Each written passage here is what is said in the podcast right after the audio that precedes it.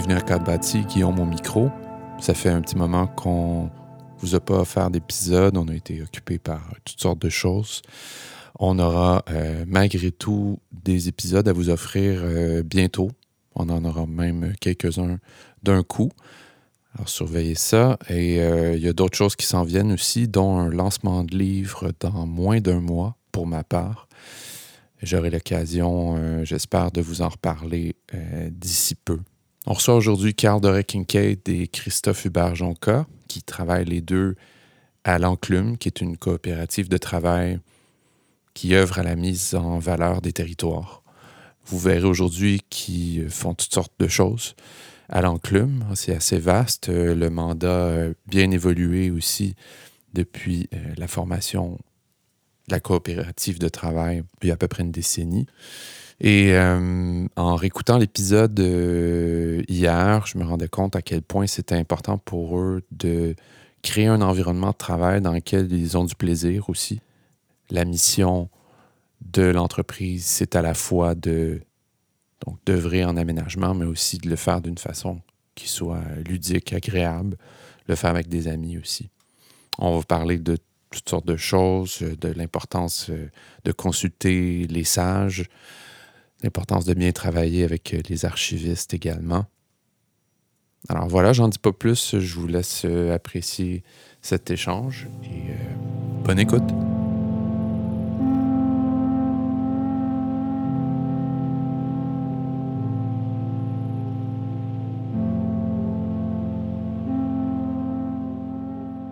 On est content de vous recevoir. On va euh, manœuvrer aujourd'hui, j'imagine, à mi-chemin entre faire semblant qu'on connaît pas ce que vous faites à l'enclume, puis faire semblant de le savoir, puis vous devancer quand on pense qu'on a la réponse à votre place, quelque chose comme ça. C'est ça le plan de match. Euh, mais j'imagine que le plus simple pour le bénéfice de nos auditeurs serait de, ben, de vous présenter d'abord, euh, chacun, qu'on reconnaisse vos voix. Présentez-nous vos indicatifs euh, vocaux. Bing! Vas-y donc, vas donc. C'est moi qui commence ça. ben oui, Carl de Cage, je suis, je suis natif de Hull, un modèle 1983. un excellent modèle. On dit plus beaucoup Hall. Euh, non, je sais, mais moi, je suis quand même un peu attaché. Mais le pire, c'est que j'ai tout le monde qui me connaît va me penser que je suis une fraude. J'ai vécu à Gatineau toute ma vie. mais je suis né à Hall, non, mais c'est ça, les fusions municipales, ça a apporté quelque chose d'identitaire intéressant, tout ça. Mais on en reparlera certainement. Donc, c'est ça, né à Hall en 1983, euh, déménagé à Montréal urbaniste de formation, mais euh, curieux de nature. tu dire ça? tu fais quoi à l'enclume? Je suis. Ben, le titre officiel, je pense, c'est urbaniste. Hein? C'est comme ça qu'on. Ouais, j'ai l'étiquette, moi, officiellement. Et euh, je, fais, je fais pas mal. Ben des affaires, puis touche à tout, mais c'est difficile. Fondateur. fondateur. Ouais, fondateur aussi. Ouais, ça aussi. Mais c'est pas. Euh, pas quelque chose que je fais en ce moment. C'était fait il y a 11 ans. Mais euh, non, mais, mais en fait, comme dans plusieurs entreprises, je suppose, de notre taille, euh, on n'a pas un rôle tout à fait bien cadré et attitré. On est forcé et pas juste forcé, on aime ça. On touche à pas mal tout. Mm-hmm. Autant de la gestion d'entreprise que de la gestion de projet. C'est ça on s'amuse. C'est surtout ça qu'on fait. T'es pas au sommet d'une tour dans un bureau en verre. Non, c'est ça. Mais ben là, les on employés, on aussi, mais c'est le quatrième étage au moins. oui, c'est ça. Mais tout le monde est sur le même étage. C'est ça qui est beau avec la coop. mais je tiens à dire que Carl s'était déjà présenté, puis on l'a il vient de se représenter ouais, ouais, ouais. à cause d'un problème de micro. Je pense que c'est la première fois qu'on avait une, une prise 2 ouais. de corde bâtie dans tous les épisodes. T'es la première prise 2. Ah, je suis la première prise 2. Peut-être pour ça que je sonne moins naturel. on tu sonnes moins naturel, mais préparé. Exercé. La traîne était faite. Ça sonne, ça. Euh, ça. sonne, puis on sent que ton, ton hall, tu l'as déjà dit dans ces termes-là. Ouais, ouais. pas qu'on te dise, oui, mais attends, c'est pas Hall, non, c'est Gatineau, blablabla. Il y a quelque chose d'identitaire associé à ça. Certainement. T'es un petit gars de. Un petit godol, c'est ça qu'on dit. Un, ça, petit, le... un petit godol. le jeu de mots consacré des gens de Hall. Je la connaissais pas. Ah non? OK. C'est un classique dans la région. Christophe, tu viens de quelle ville euh, fusionnée? Trois-Rivières. Donc, euh, secteur Trois-Rivières, dans Trois-Rivières, disons ça comme ça. Pas dans le temps que c'était une rivière. Euh, c'est une bonne question, ouais, c'est une question d'interprétation. non, ça reste, il reste toujours une rivière. Oui, il reste, ouais, ouais, c'est ça. Fait que oui, grandi à Trois-Rivières, modèle 84, dans ce cas-ci. Ah bon, quand même. Euh, ouais. Mais il y a plus de millage que moi. peut-être, peut-être, peut-être. euh, ouais, évolué en parallèle de Carl pendant plusieurs années. Donc, euh, ça, j'ai étudié en biologie, en anthropologie pour aller à la maîtrise en urbanisme par après. C'est que j'ai rencontré Carl. Ah, ok, c'est un drôle de, parcours quand même. Ouais. Je... Qu'est-ce que tu veux dire par drôle? Ben, je. Drôle. C'est comme. Think I'm a clown. ouais, c'est ça. Ouais, ben, je, je pense que j'étais attiré quand même jeune, puis même au cégep, beaucoup par la dimension écologique. Là, Et même l'interprétation un peu du comportement humain via un angle beaucoup plus biologique que sociologique, par exemple, anthropologique. Fait que c'est ça qui m'avait beaucoup motivé. C'est pour ça qu'on se complète bien. Moi, je suis je viens de sociaux puis histoire. Tu sais, Toi, tu t'intéresses aux humains, puis lui, c'est les, oui, mais différemment, en fait, c'est ça. Euh, c'est un angle, en tout cas, c'est ça ce qui, ce qui m'a amené aussi à réaliser qu'on avait des disciplines, l'être humain avait des disciplines aussi sur lesquelles modifier son environnement mm-hmm. bâti, humain autour de lui, pour le rendre plus, plus intéressant selon ses différents paramètres. C'est pour ça que ça a été un peu naturel à me diriger vers l'urbanisme, l'aménagement et tout ça. Puis je pense que la rencontre avec Carl était quand même significative. euh, en général, je me nourris beaucoup des gens que je côtoie. Puis Carl, c'était vraiment une belle rencontre pour différentes raisons, je pense. Euh, c'était pendant un cours, c'était pendant un atelier. Juste, non, je j'ai pas un moment précis. On a partagé effectivement une équipe d'atelier à un certain moment. Mais je dirais en général, c'est ça, on avait deux backgrounds peut-être différents.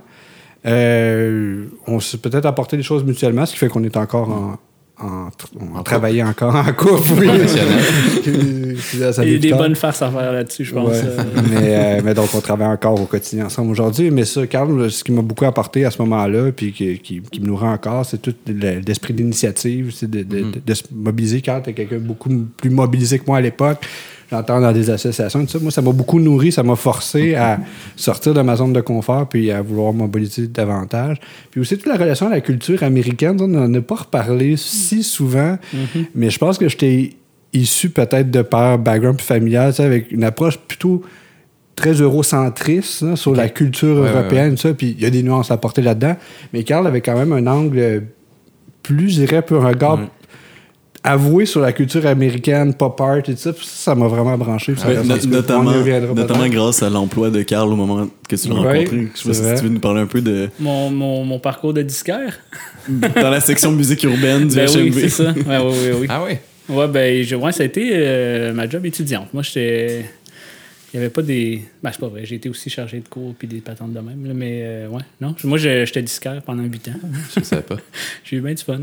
Au centre-ville. HMV Megastore, section urbaine. Ah, ah. Tu venais me voir si tu veux des bons beats. c'est comme ça que ça marchait. ouais, ouais. Wow. Puis là, donc, vous êtes connus à ce moment-là, mais à travers un projet commun que, ou c'est. Non, non ben, je pense qu'on était la même cohorte. Mhm. En fait, euh, ben, moi, c'est ça, j'avais.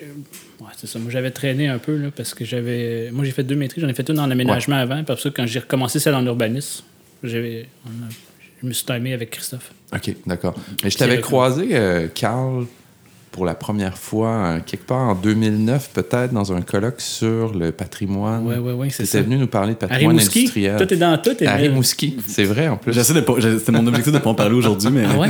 vu, que comme, vu que vous commencez, c'est correct. Est-ce que tu savais qu'on s'était croisé à Harry Mouski? Je pense que oui, mais, mais ou je, je le savais pas, mais tous les deux, vous m'avez parlé au centre-ville. Oui, exact.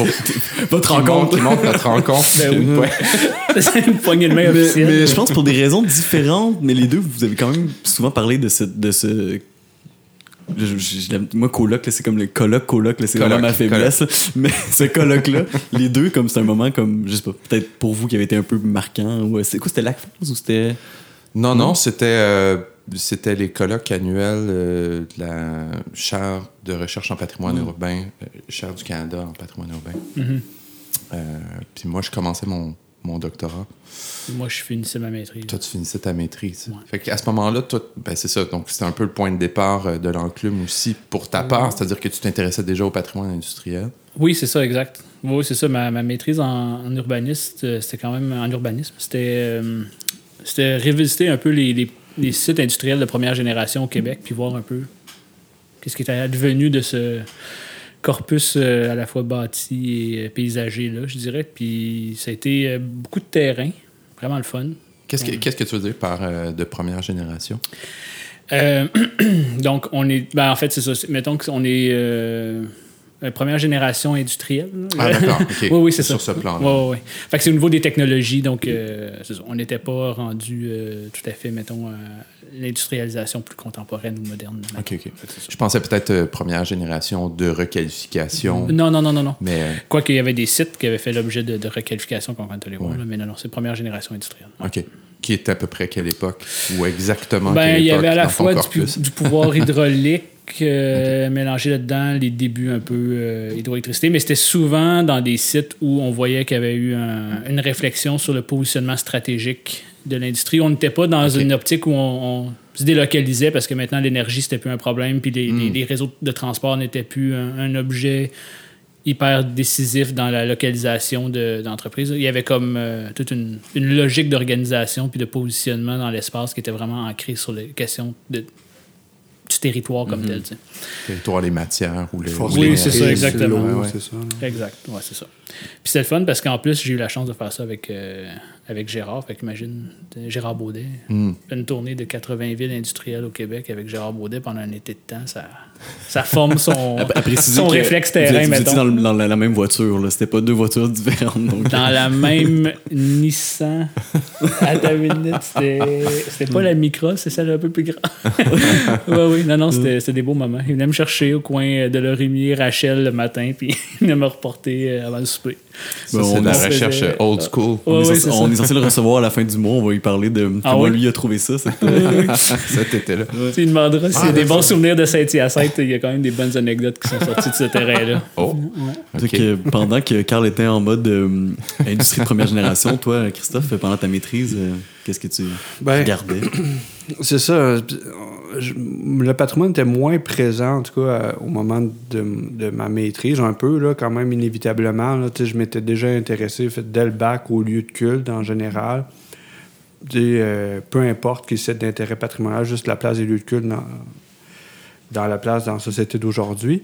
Euh, mais non, à la maîtrise, moi, je me suis plus concentré, en fait, plus euh, sur l'appropriation de l'espace, donc vraiment plus dans une logique d'études urbaines. Fait qu'avec des lieux urbains moins traditionnellement orientés vers l'occupation, donc pas les parcs, les squares et tout ça, vraiment plus comme des euh, franges industrielles, des emprises de ligne Hydro-Québec, sur comment les gens utilisaient ces lieux-là, comment ça s'inscrivait dans les perceptions et tout ça. Fait que c'était mhm. vraiment plus au niveau plus du paysage, plus dimension paysage ordinaire, mais vraiment dans une approche d'appropriation de l'espace. Fait qu'on hmm. n'était pas sur les mêmes registres nécessairement à ce moment-là. Mais, mais à l'époque, Christophe avait. Je sais pas si c'est toi qui l'as. En tout cas, tu l'avais exploré. Je sais pas si on peut dire inventé, mais la notion d'espace équivoque. Puis ça, ça ah. moi, ça, j'ai toujours trouvé ça bien intéressant, ce, ce qu'il avait réussi à, à, dégager. Mais je vais le laisser en parler. Mais moi, je pense que c'est quand même un concept qu'on on gagnerait à, à, se remémorer un peu quand même. J'adore quand on reçoit des collègues de travail qui ne sont pas fait des compliments depuis des années.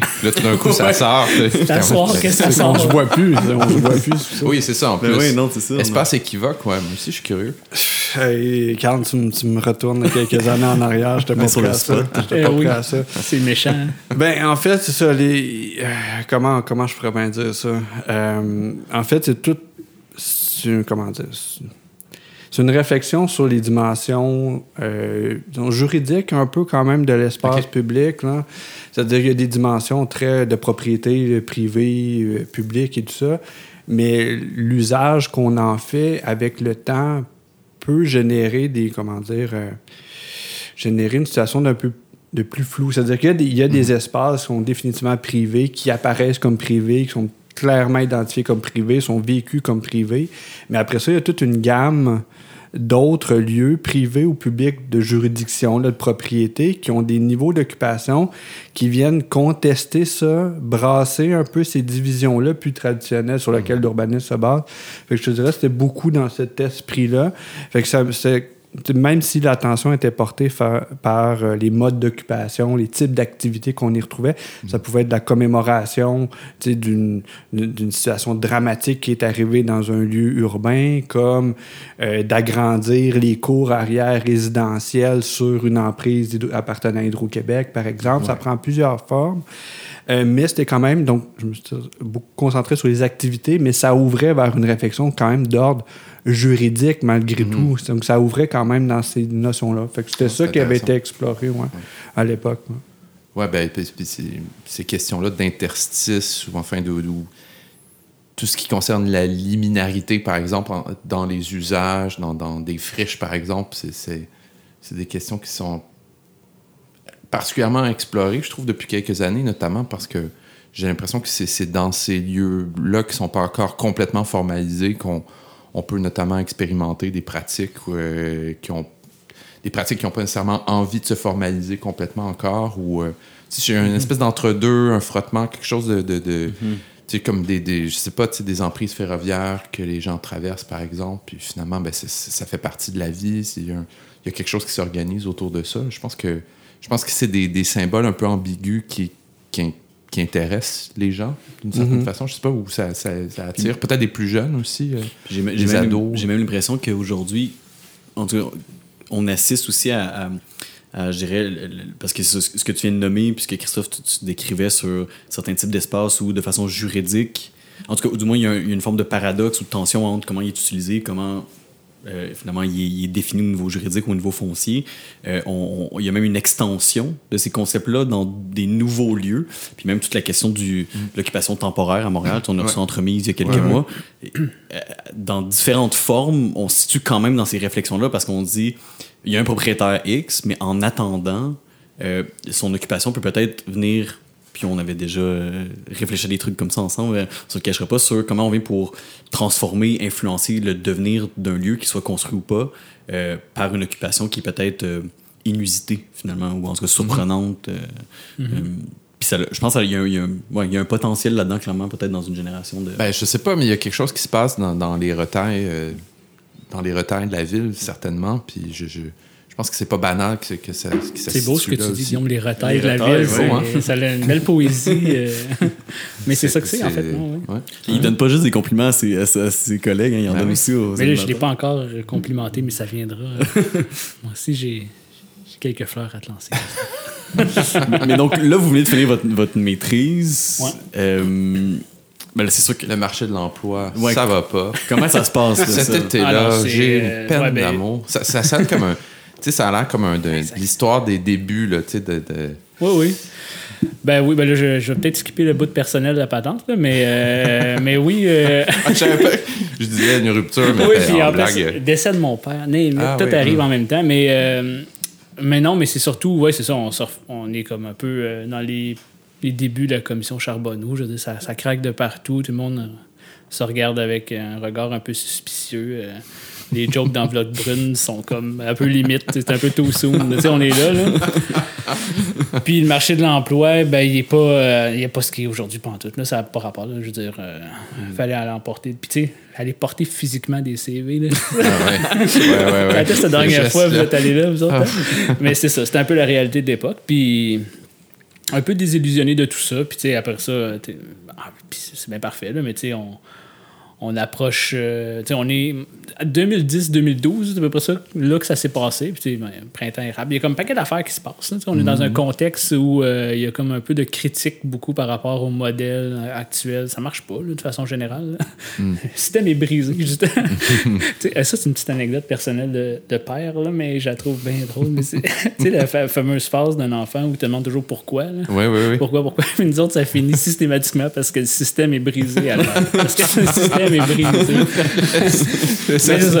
ça, monte en épingle. C'est ça, J'ai plus de réponse, vraiment. c'est ça. mais le système, c'est ça. Parce que.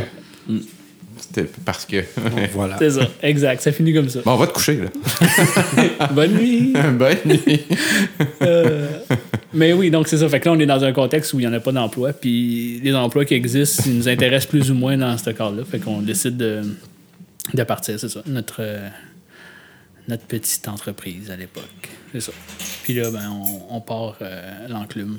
à Mais quand, quand tu dis on, ça exclut Christophe, là, parce qu'à ce moment-là, Christophe, avec une gang euh, de halls. oui, c'est ça. C'était avec des là. Avec ce- cette époque-là, c'était la gang d'Ol. Puis euh, oui, c'est ça, c'était des amis de même d'enfance, ça, euh, pour certains euh, que je connaissais depuis la tendre enfance euh, et les autres euh, depuis le secondaire. Mais oui, on est quatre, euh, quatre amis qui avons déjà commencé à travailler ensemble parce qu'on on traîne pas mal dans les, les parcs régionaux, notamment. Dans, ben, en fait, à ce moment-là, c'était même pas un parc régional. là. On était dans le nord de l'Outaouais, aux limites de la d'Antoine Nabel, donc la MRC Antoine Nabel, les Hautes-Laurentides. C'est là que ça se rejoint. On, de. on aime beaucoup le plein air, puis on va souvent euh, passer nos étés sur un réservoir qui s'appelle le, le réservoir du Poisson Blanc. Puis, de fil en aiguille, il y a un des nos amis qui décide de faire sa maîtrise en développement régional, puis il s'intéresse beaucoup à comment on peut euh, pérenniser un peu euh, la qualité de ce site-là, puis en faire un, parc régional. Fait lui, c'est un peu ça son sujet de maîtrise, puis on connaît bien le territoire parce qu'on le fréquente euh, depuis, depuis le secondaire à, titre de canot campeur. donc, fait on va se promener là, puis essentiellement, c'est ça.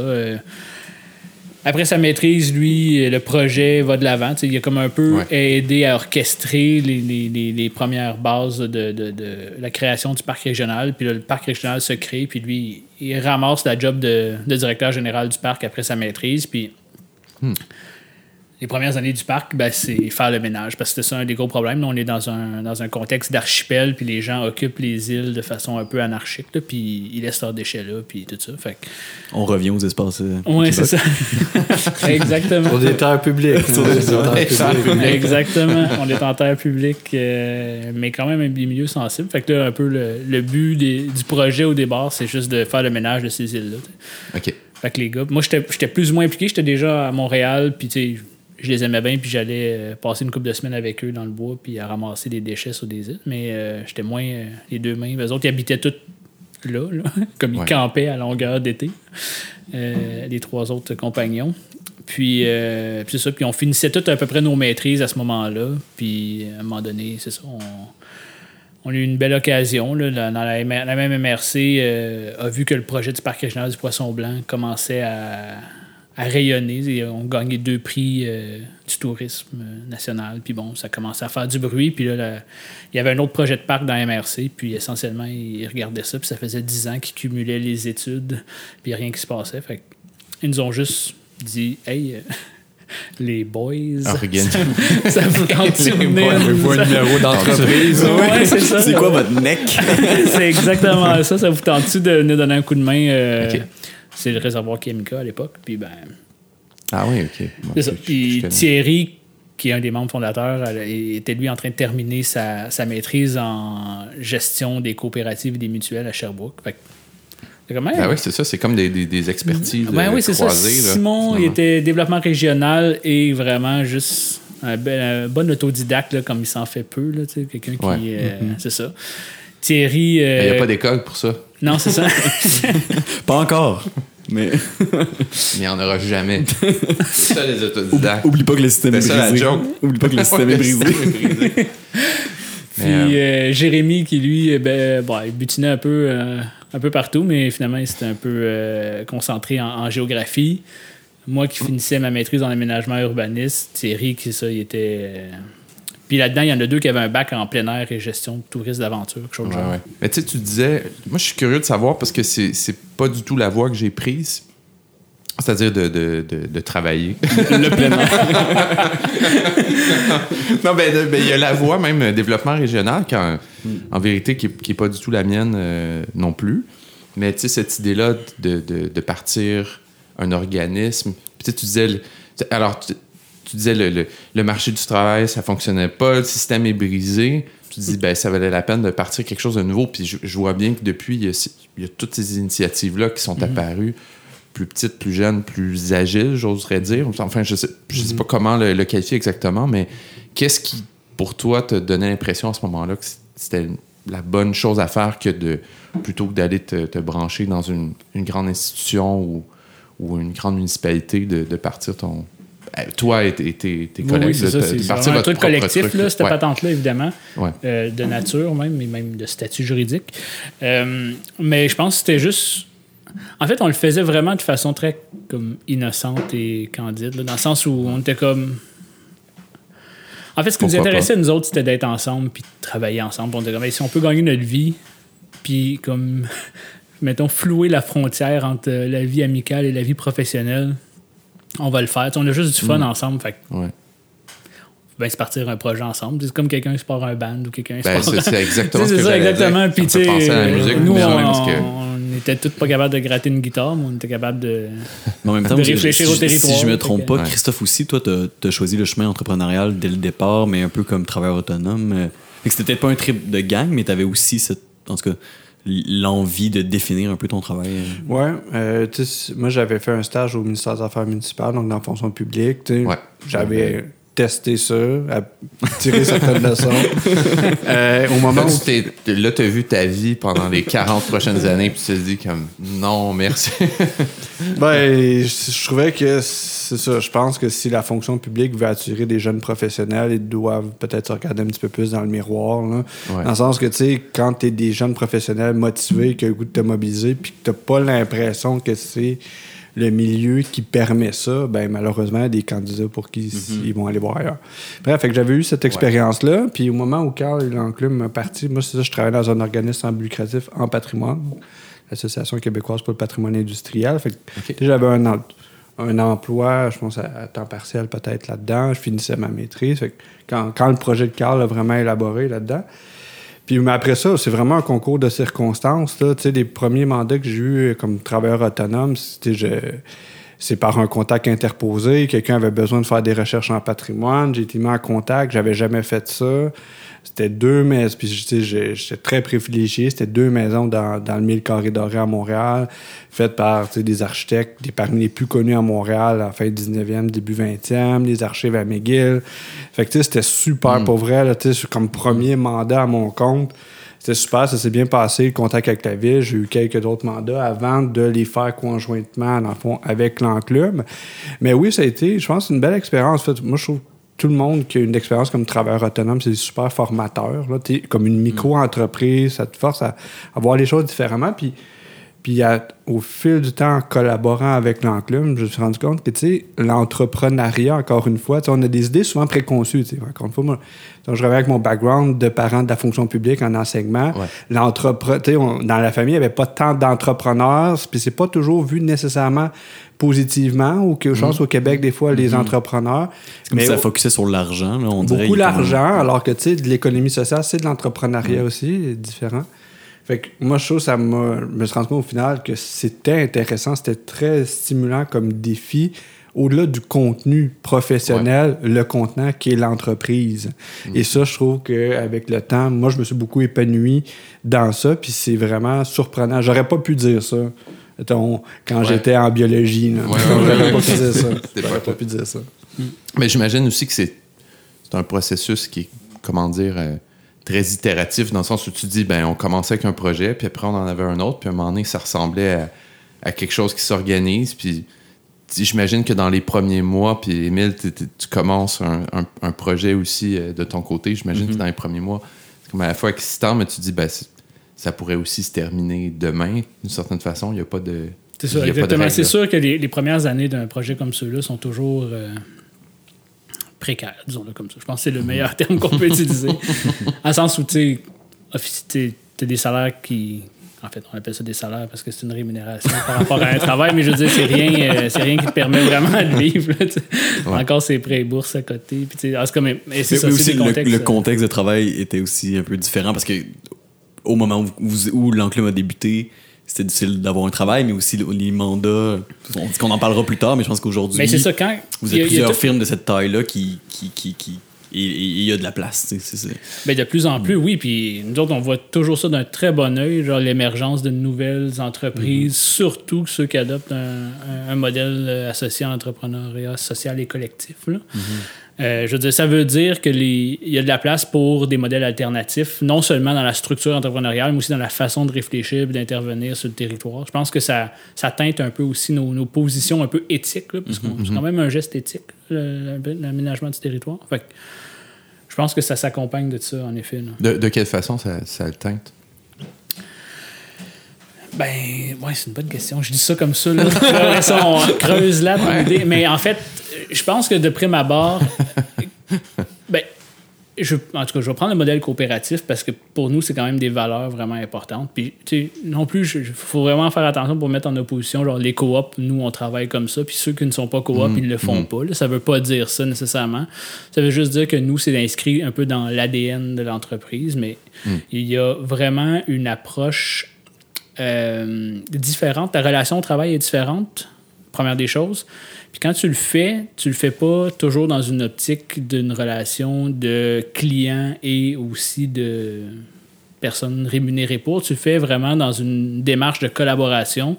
Puis tu travailles vraiment avec. euh, ben, nous, en fait, la majorité de nos clients aussi, c'est vraiment dans le domaine public. mais on est vraiment en train de développer avec eux des solutions conjointement. Puis on se positionne on essaie toujours de se positionner plus comme des collaborateurs, des accompagnateurs dans leurs réflexions, dans leurs projets, plus que comme des gens qui arrivent, puis on, on offre un service pour de l'argent, puis après ça, on s'en va. On essaie de développer, puis d'avoir cette approche-là qui est plus humaine. Puis on le met dans notre, dirais, notre éthique d'entrepreneurial, entrepreneurial, mais aussi dans notre éthique de travail, puis de collaboration avec nos, nos clients. Moi, je, je voudrais pas larguer, disons, les, les personnes qui nous écoutent puis qui, qui connaissent pas ce que vous faites. Donc, t'sais, est-ce qu'on peut dès maintenant avoir une sorte de, de topo général ce que vous faites, puis on, on verra comment les mandats ont évolué depuis le départ. Mais, mais qu'est-ce que vous faites, l'enclume?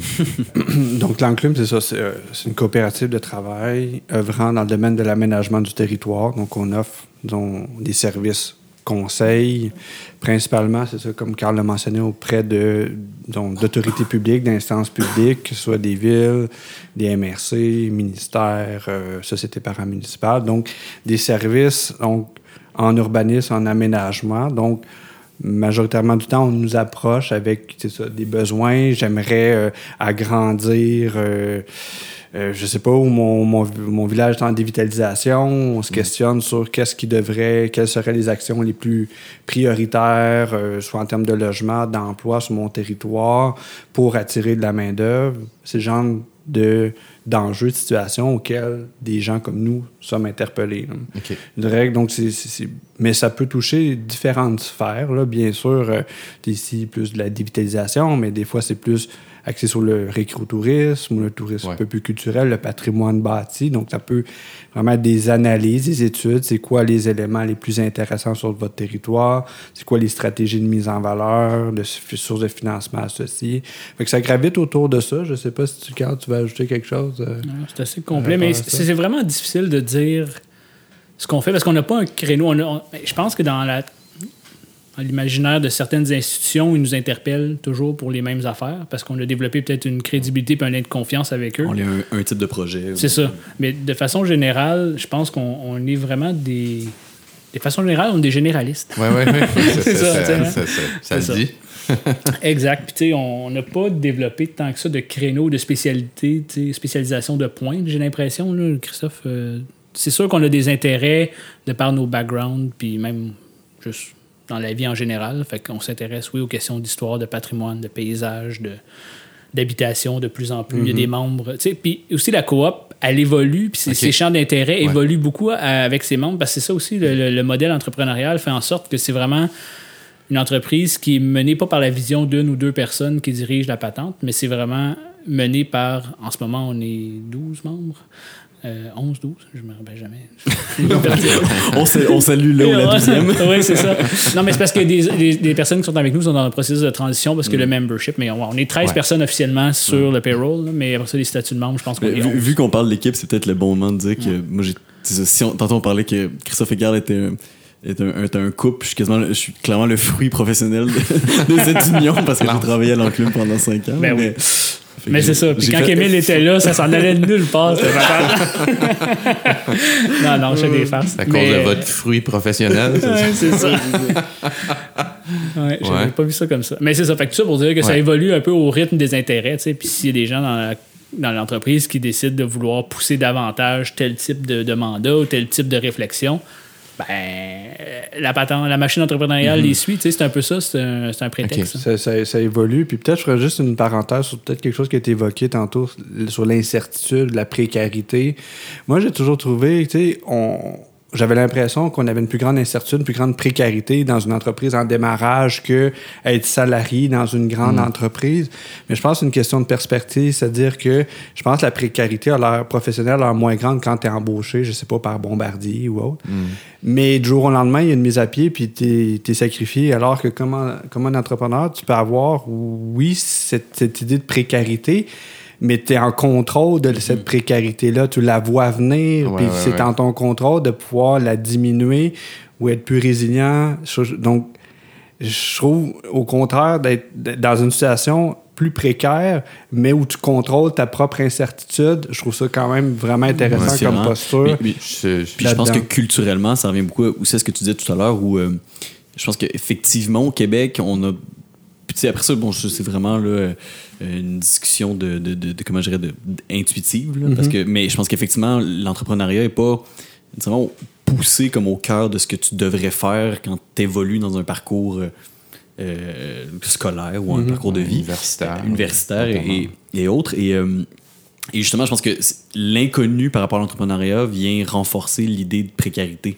Parce que si- je pense que si tu grandis avec ça autour de toi, tu te rends compte que justement le, le contrôle a une valeur, tu sais. Euh, puis que justement, la, la paye, c'est pas la, la seule chose. Puis ça me faisait beaucoup penser à quand on a reçu Olivier Niquet. C'est une des choses que lui a nommé euh, un peu dans le- un parcours similaire où il a fini euh, ben, son bac en urbanisme, sa maîtrise en études urbaines, puis que là, il était comme, ben, je veux pas vraiment travailler dans une ville. Puis lui, c'était un trip de chum de partir, genre son, son podcast à l'époque, là, qui est le. Comment ça s'appelait, le, le, le- le spornographe. spornographe, Mais, oui. mais c'est vraiment un trip de gang. tu sais. lui, il avait pas une gang qui avait fait des trucs en récro-touriste. C'était c'était autre chose. Ben oui, ça c'est ça ça. l'a donné ça aujourd'hui. Mais, mais, mais, euh, et donc, ça fait aussi écho à ce que tu disais, Christophe, sur euh, ben, pour attirer des jeunes qui finissent puis de leur, leur donner des, des, des, des, des façons de, de, de, de s'épanouir, ben, ça prend d'autres modèles. Puis je pense que vous faites partie d'une tendance, assurément, l'enclume, depuis une dizaine d'années, où on, voit- on en voit beaucoup. Là. Euh, puis je connais un peu la réponse, mais j'allais vous poser la question. Euh, justement, il y, a, il y a clairement une solidarité, je pense, dans les différentes compagnies qui œuvrent dans l'aménagement du territoire, qui ont des modèles plus d'économie sociale ou, ou je rêve? Ben, non, non, tu rêves pas. euh, Émile. tu tu connais la réponse, Émile? Ben oui, euh, tout à fait, puisque tu en fais partie. Mais oui, euh, puis plus récemment, ça s'est un peu. ben, Je pense qu'il y a une tentative de formaliser la patente là, avec euh, l'ESSA, là, qui est comme un regroupement d'entreprises en économie sociale et solidaire, puis En aménagement. en aménagement du territoire. Oui, c'est vrai, avec le créneau spécifique euh, qui doit s'intéresser aux questions d'aménagement, mais ça ratisse large quand même. là. Puis c'est ça qui est intéressant aussi. là. Fait Ouais. que, euh, mais oui, euh, je pense, puis tu sais, nous, euh, mais là, ça je veux pas que ça sonne prétentieux, mais je veux dire, on, on a souvent, euh, je dirais, répondu à des questions de plusieurs entreprises qui euh, nous prennent, en fait, qui sont venus un peu 2, 3, 4, 5 ans après nous. Puis, tu sais, ils étaient confrontés aux mêmes défis entrepreneuriaux que nous. Puis, tu sais, on n'est même pas dans le, tu sais, des, des, des défis d'ordre professionnel dans le style avec de, de type aménagiste, mais vraiment plus de gestion d'entreprise. Ressources comme- oui, c'est ça. Puis on, on a eu souvent des, des- des discussions avec eux. Puis, ben, regarde, nous autres, on est passé par ce trail-là, puis on s'est pété à gueule une couple de fois. Puis là, ben, si on a des apprentissages à vous, Ouais. à vous donner là-dessus, ça nous fait plaisir de le faire. Fait que oui, oui, on le fait souvent. Puis, puis et vice-versa, nous, on se nourrit encore beaucoup de, de, de leurs initiatives aussi, la façon dont ils voient les choses. Puis, en ce moment, je, suis, euh, j'ai eu la chance et le privilège de faire partie d'un comité un peu de, de- je sais pas comment est-ce qu'on appelle ça, mais de, de SAGE, je pense, je me rappelle plus le titre, mais c'est Meilleur Monde, c'est une coopérative. euh, puis c'est un peu comme on est des personnes ressources sur lesquelles euh, ils s'appuient un peu, puis ils nous challenge, ils nous posent des défis, puis nous, on les aide là-dedans, mais je me rends compte que j'apprends sûrement plus que je leur donne de l'information ou des conseils. Tu sais, je veux dire, j'y regarde aller, puis je suis comme, waouh, c'est donc bien intéressant comment vous, vous voyez la patente, comment vous faites vos choses, puis comment vous, vous structurez votre pensée, puis votre entreprise. Puis moi, tu sais, puis c'est une- vraiment une relation que, que j'aime parce que tu sais, elle nourrit tout le monde là-dedans. Puis ça, j'essaie d'après ça de, de, de transposer ça à notre entreprise. Comme, hey, savez-vous ça que telle personne fait ça? Puis, on s'alimente beaucoup, puis il y a pas, je sens pas qu'il y a une grande chasse gardée ou une jalousie entre entreprises. De, Peut-être un peu, c'est un peu normal. Je pense pas que tout le monde arrive et puis ouvre ses livres complètement, mais il y a quand même une belle solidarité, je te dirais, de façon Ouais, générale. là, puis, ouais. Je trouve ça fascinant comment, quand, quand on, on part une initiative, euh, comment, quand tout est à faire, euh, les enjeux, ça devient très terre à terre. C'est juste, tu sais, comment on. C'est vraiment des questions de base. là, que, il faut faire un, un fichier. euh, un fichier, un classeur Excel pour comme les salaires, là, tu sais, ou juste un- ouais. sais, des trucs comme ça, puis, Ah, puis en même temps, c'est ça qui fait la Vos beauté. assurances, Moi, vous les prenez où? Euh, Ouais, c'est quoi votre logiciel de gestion de projet? Euh, Ouais. Vos données Votre- sont-tu à risque? C'est ça. Ouais, Politique salariale, vous avez géré ça comment? Tu sais, c'est comme là des questions. Il n'y a pas personne, en tout cas dans notre équipe, qui a une formation en gestion ou en entrepreneuriat Ça ou peu paraît. importe. Oui, je sais. c'est ça. ça c'est des cheveux Merci, gris, ça. Les, petites nuits, puis tout ça, c'est ça. Ouais. Comment c'était au début, euh, comme, puisque vous arrivez dans un paysage où euh, où il n'y a pas nécessairement ce, ce modèle-là où des, des municipalités engagent des, des- des petites firmes ou des. Pas des petites firmes, mais enfin, des, des- des OBNL ou des organismes. Comment ça s'est passé? Est-ce que ça a été difficile d'établir la confiance, notamment? Est-ce qu'on vous prenait au sérieux?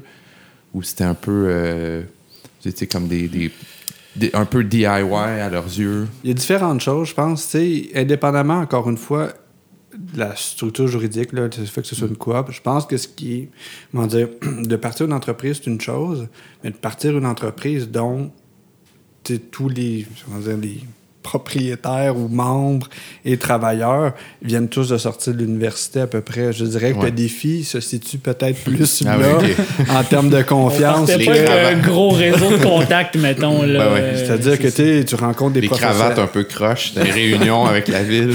C'est- Mettons, Est-ce qu'il y a ouais. déjà eu? Une cravate à l'enclume? Oui. Probable- Sûrement. Sûrement. Sûrement, là, je- ça, ça me, ça me concerne pas. Une cravate clip-on pour les réunions. Dans le tiroir au Dans le bureau. tiroir, ouais, ouais. On sait jamais. Mais il y a une époque où on se traînait une chemise d'extra parce qu'on savait jamais. Oui, oui, c'est. Euh, Ouais. Mais ouais, je dirais que le défi d'abord là, parce que tu sais, on l'a vu plus, tu sais, il y a plein de firmes que des gens travaillent 20, 25 ans, privés, municipales, puis après ça, ils partent leur, leur firme avec tout leur euh, carnet de clients ou carnet de contacts. Oui, ils embauchent du monde, mais on est vraiment parti à l'in- à l'inverse. hein, On est parti de rien. Fait que c'est sûr que ça prend des années avant de créer vraiment des liens de confiance établis dans une région et même à- dans plusieurs régions. Ça prend, ça prend du temps. Je dirais que c'est sûr que c'est une voie euh, disons, périlleuse quand même, qui demande de la résilience, qui demande de la motivation. Mais je dirais que ça, c'est un défi important, c'est sûr. là. Ça, il n'y a pas de doute. là, mais... OK. Est-ce que est-ce que c'est pas par ailleurs un peu en phase avec le type de démarche que vous voulez faire? Parce que je, en tout cas, je, je me rappelle que tu m'as déjà dit à un moment donné, Carl, que c'est important pour vous d'aller sur le terrain aussi. C'est-à-dire que c'est fondamentalement votre façon d'agir sur le territoire part du fait de ne de, pas le faire, euh, pas télécommander un aménagement, par exemple, ou je sais pas où. Faire ça sur Google Street Ouais, View. c'est ça, ouais. Non, c'est D'aller ça. sur place, puis donc Ben de, oui. de tisser des liens, de, de, de faire des, des contacts, On va se dire de que c'est aussi le gens. fun dans le sens où comme Ben, s'il y a. Mhm. comme une dimension qui est vraiment intéressante au travail qu'on fait, Ouais, c'est aller sur place puis de découvrir ce territoire-là comme physiquement parce Mhm. que ben oui parce, parce qu'on aime ça. euh. Ça, puis les lacs à l'épaule. Ça pourtant qu'elle était Mais je bien pense que raison. dans ces deux choses-là, c'est là que naissent toutes les anecdotes d'une entreprise. exact. Oui. Les road trips et la à l'épaule. Il y en a beaucoup, mais aussi dans le quotidien, on avait quand même euh, notre- à l'époque, c'est à l'époque où on travaillait tous ensemble au bureau. mais oui, ça, mais ça, ça a dû être difficile quand même pour une équipe comme vous. Tu sais, moi, je suis parti juste Avant. avant. Ouais. Mais ouais, ça a dû être quand même. euh, En fait, je sais pas c'est quoi qui était le plus traumatisant, la pandémie ou ton départ, Émile. Euh, euh, t'étais un lien important pour. euh, pour ça, c'est arrivé en même temps. Fait qu'au moins, il y avait, il y avait une distraction Ouais, qui était la ça, il y a pandémie. Comme, euh, t'as brouillé les cartes, là. Mais, mais tu sais, c'est ça, je me rappelle que. Ben, ben, c'est touchant ça. Mais je me rappelle aussi que. mais moi, je l'ai appris à l'enclume, mais aussi j'ai pu le comparer par la suite dans d'autres expériences. Puis encore aujourd'hui, c'est que rapidement, quand tu vis ce type d'expérience-là de proximité avec des gens que tu que aimes et que tu respectes, c'est beaucoup ça qui est ton moteur dans la vie. Là. Puis Christophe, tu l'as un peu dit tantôt, là, que tu te nourrissais beaucoup des relations autour de toi. Donc, euh, je pense qu'il y a beaucoup de gens qui développent ce type d'entrepreneuriat-là pour être proche de leurs amis ou en tout cas que tout le monde va rentrer dans leur projet en étant en devenant des amis là c'est euh, fait que ouais, comment comment vous vivez ça? Comment vous avez vécu ça? Euh, comment vous vous sortez de ça maintenant qu'on on, on réouvre un petit peu? Ben, Ils en se sont cas, pas vus depuis je- des je- mois, Je, vais parler. Je vais parler. Ben non, ben, on se voit. Ben, c'est ça. ça. Écoute, je pense que moi puis Christophe, on se parle en moyenne au moins une heure par jour. Des fois, on se voit, des fois, on se voit Une pas. heure? En tout cas, moi, je bille une heure par jour. là-dessus. Moi, j'avais j'ai déjà raccroché après une demi-heure, tu connais à parler. Je te trouvais silencieux aussi par bout. Euh, Il est mais... couché sur son lit, puis il lance son téléphone dans le coin. Il ça. met son bras sur ses yeux, puis il est juste. Ah! De toute façon, il marmonne tellement.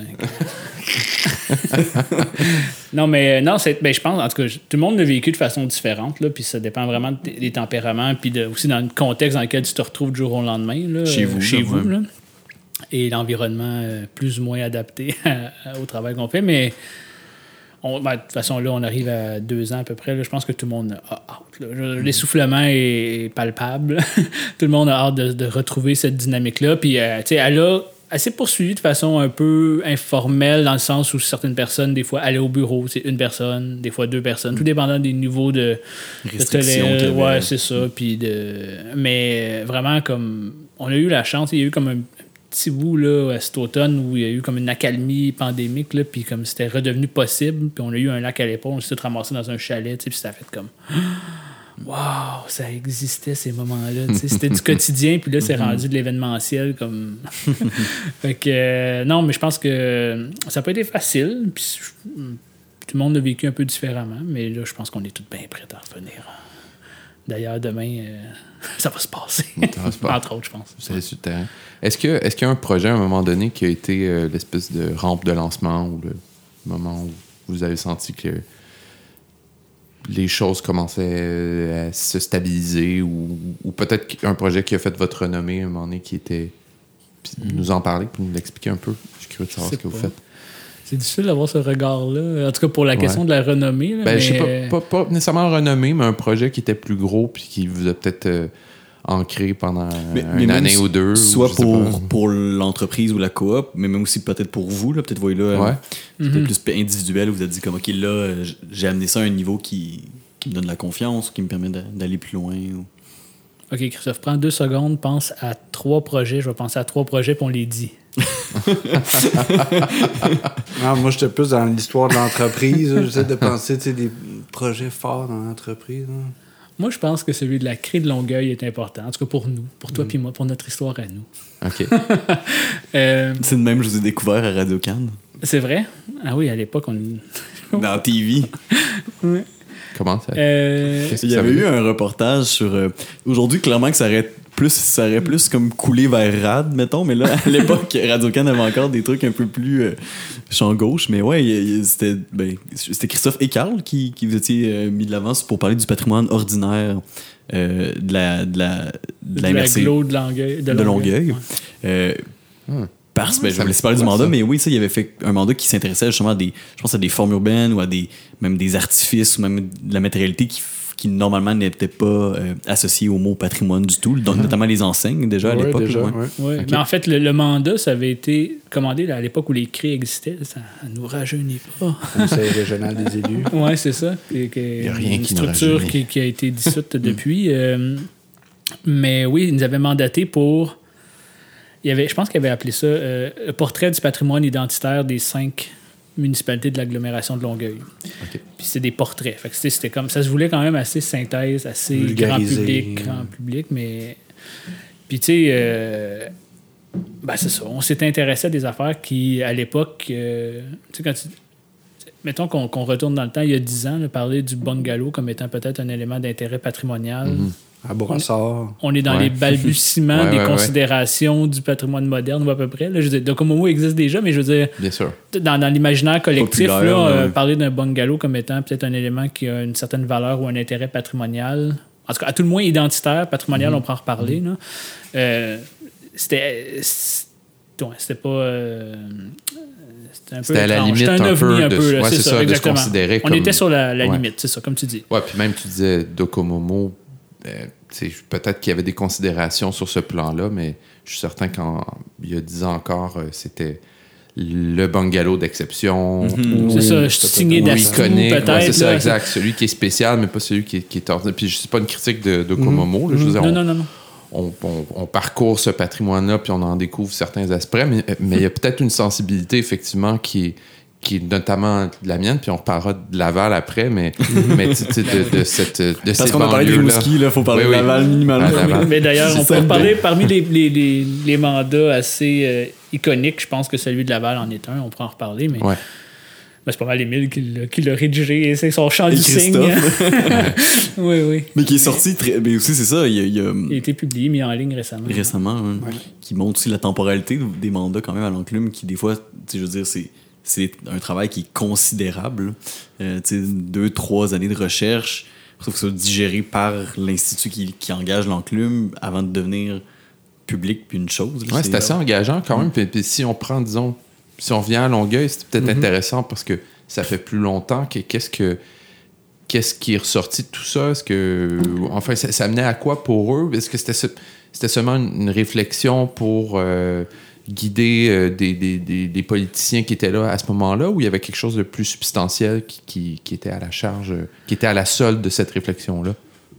C'est une bonne question, ça. Je- L'histoire derrière. On est dans un contexte où, à l'époque, les CRI euh, recevaient, je pense, des enveloppes du ministère de la Culture pas mal pour documenter un peu. Puis, c'est à l'époque aussi c'est les CRI qui faisaient les, les premières analyses paysagères. là. Fait Ok. qu'on- on, commence à avoir ce- cette espèce d'intérêt peut-être pour d'autres types de patrimoine ou en tout cas d'autres types de considérations de l'environnement. Puis c'est le volet de la culture qui, qui touche un peu plus. Fait qu'il y avait cet Ouais. angle-là beaucoup. Puis c'était intéressant parce que nous, on était comme, hey. Tu sais, on, on, jase avec des gens qui ont peut-être pas la première considération, c'est pas de penser, mettons, à un PPU ou à un développement d'un d'un projet. C'est on veut essayer d'avoir une d'avoir une vision euh, un peu plus culturelle de l'aménagement du territoire. Ouais. Fait que ça, c'était c'est vraiment intéressant pour nous. Puis au départ, ils nous demandaient de faire des, des projets, des, des portraits plutôt. Puis le mandat n'avait aucunement dans leur ah, des mandataires n'avaient aucunement dans leur idée de faire des, des trucs qui allaient être publiables. Puis à ce jour, je pense que c'est la première et seule fois où on est allé chercher un ISBN parce que nous, un des principes qu'on est allé, qu'on a mis de l'avant là-dedans, yes! On a notre ISBN. c'était que tant qu'à faire ça, puis tant qu'à le faire de façon synthèse et vulgarisée, est-ce qu'on peut en faire des objets qui vont être accessibles? Ouais. Fait que c'est là aussi où, comme c'est un de nos premiers projets où on a vraiment misé sur. C'est pas vrai que nos rapports, ils vont juste finir sur des tablettes de, de- de fonctionnaires. On aimerait ça qu'ils peuvent vivre puis appartenir à l'espace public là, dans le sens large. Puis fait qu'on les a travaillés graphiquement un peu plus avec les outils qu'on avait, notre sensibilité qu'on avait à l'époque. là. Beaucoup d'heures d'Illustrator qui ont été mises. Ben, c'est ça, on fait des expérimentations. Puis, tu sais, c'est sûr qu'un designer graphique regarderait ça aujourd'hui. Puis, euh, ouais, c'est ça. C'était un peu. euh, mais euh, c'était un peu bric-à-brac, mais c'était c'était notre volonté. Puis, je pense qu'on l'a fait de Comme façon les très vieux oui, c'est ça, exactement. Vous êtes en phase avec vos. mais, tu sais, c'est ça. Quand on a le temps, puis c'est anecdotique, là, mais tu sais, quand on a le temps de choisir les couvertures qu'on allait illustrer pour ces portraits-là, tu sais, Brossard, on s'est dit, hey, tu sais quoi?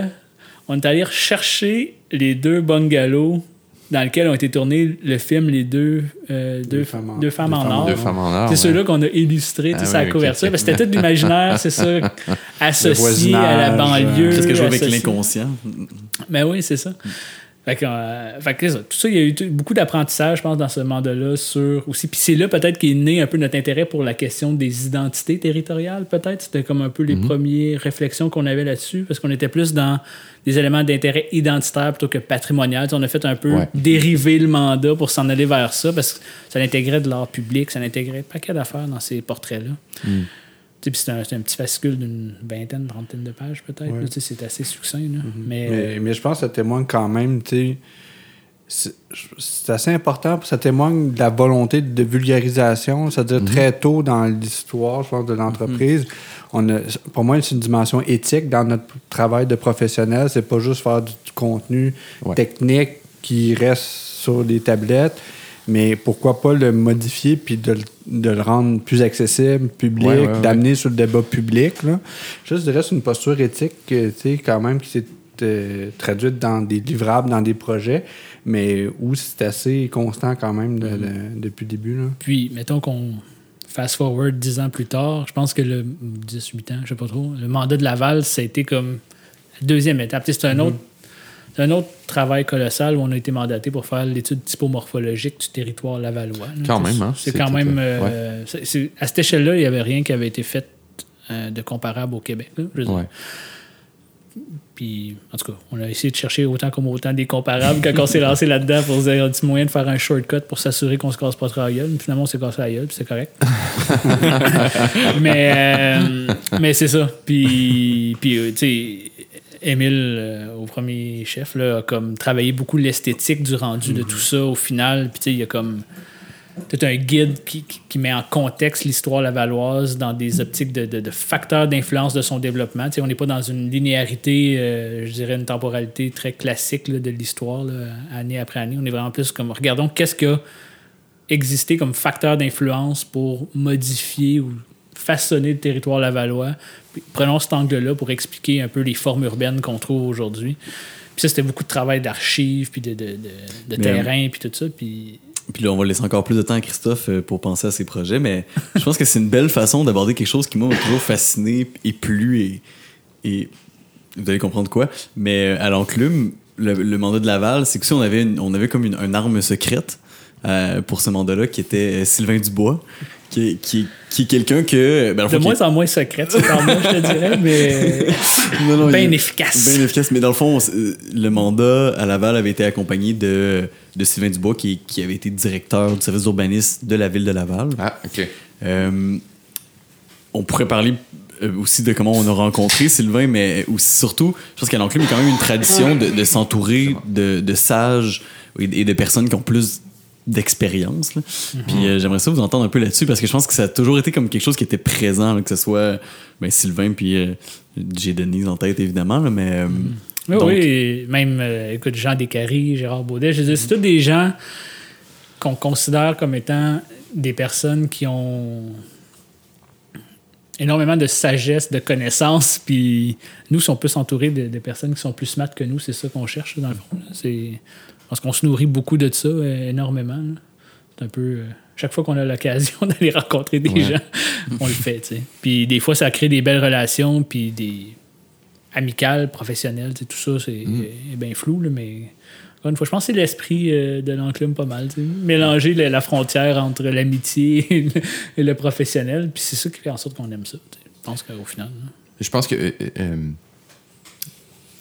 deux choses que je trouve difficiles à documenter dans la, dans la recherche, quand on fait de la recherche, notamment dans le milieu universitaire, c'est d'une part les, les choses qui sont euh, super évidentes, comme des ambiances, par exemple. Tu, tu- tu- on- tu connais minimalement un lieu, puis tu sais un peu ce qui se passe, puis, puis là, ça ferme, puis tu essaies d'en décrire les composantes, mais sur le plan de la recherche, c'est difficile. Qu'est-ce que tu vas documenter? euh, c'est- t'as toujours sonore. tata. Fallait être là, tu sais. Ouais, il fallait être là un peu, c'est ça. Ça, c'est difficile. Puis l'autre chose qui est difficile à documenter, donc, ça, enfin, dans la recherche, il y, a des, il, y a des, il y a des voies qui s'ouvrent, il y a des choses qui sont possibles de faire pour documenter cette ambiance-là. Puis bon, il y a des moyens, mais c'est pas facile. C'est pas en se rendant sur place euh, seulement ou en, en sondant les gens qui sont là.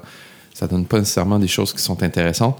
L'autre chose que je trouve souvent difficile euh, à documenter, c'est les histoires secrètes, les, les coulisses un peu de comment ça s'est passé, qui sont super révélatrices, tu sais, de, t'es comme, ben oui, mais c'est- tu là, t'apprends que tel milieu s'est développé de telle façon, puis ouais, c'était évident, parce que le maire, euh, finalement, il était, c'était le cousin de tel autre. Je pense à Laval, entre autres, là, parce que là, en, en plus, c'est clairement... de cousins, Là, il y avait ouais. une famille, là, tu sais, puis... Ouais, euh, ouais, ouais.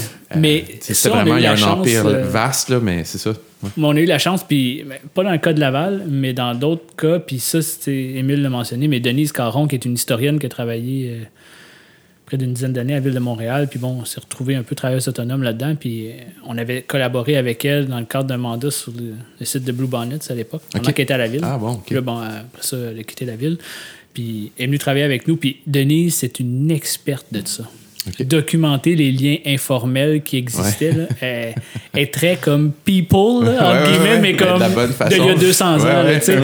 Puis, euh, mais Avec elle, des est, noms, elle a cette sensibilité-là, cette, Ouais. cette capacité à, à lire des documents très formels puis à faire des liens que tu n'aurais Ah, pas imaginé. super, dire, ça. mais c'est une perle pour ce genre d'affaires-là. engagé. Puis on l'a. euh, on a travaillé avec elle dans le cadre du- d'études patrimoniales sur le parc La Fontaine, puis aussi sur le chemin de la Côte des Neiges, qui, qui- touche un peu au Mont-Royal. Dès que tu touches au Mont-Royal, tu ouvres des boîtes, là, ça finit plus. Là, genre, le genre de- d'anecdotes euh, historiques qui entourent ce, ce lieu-là.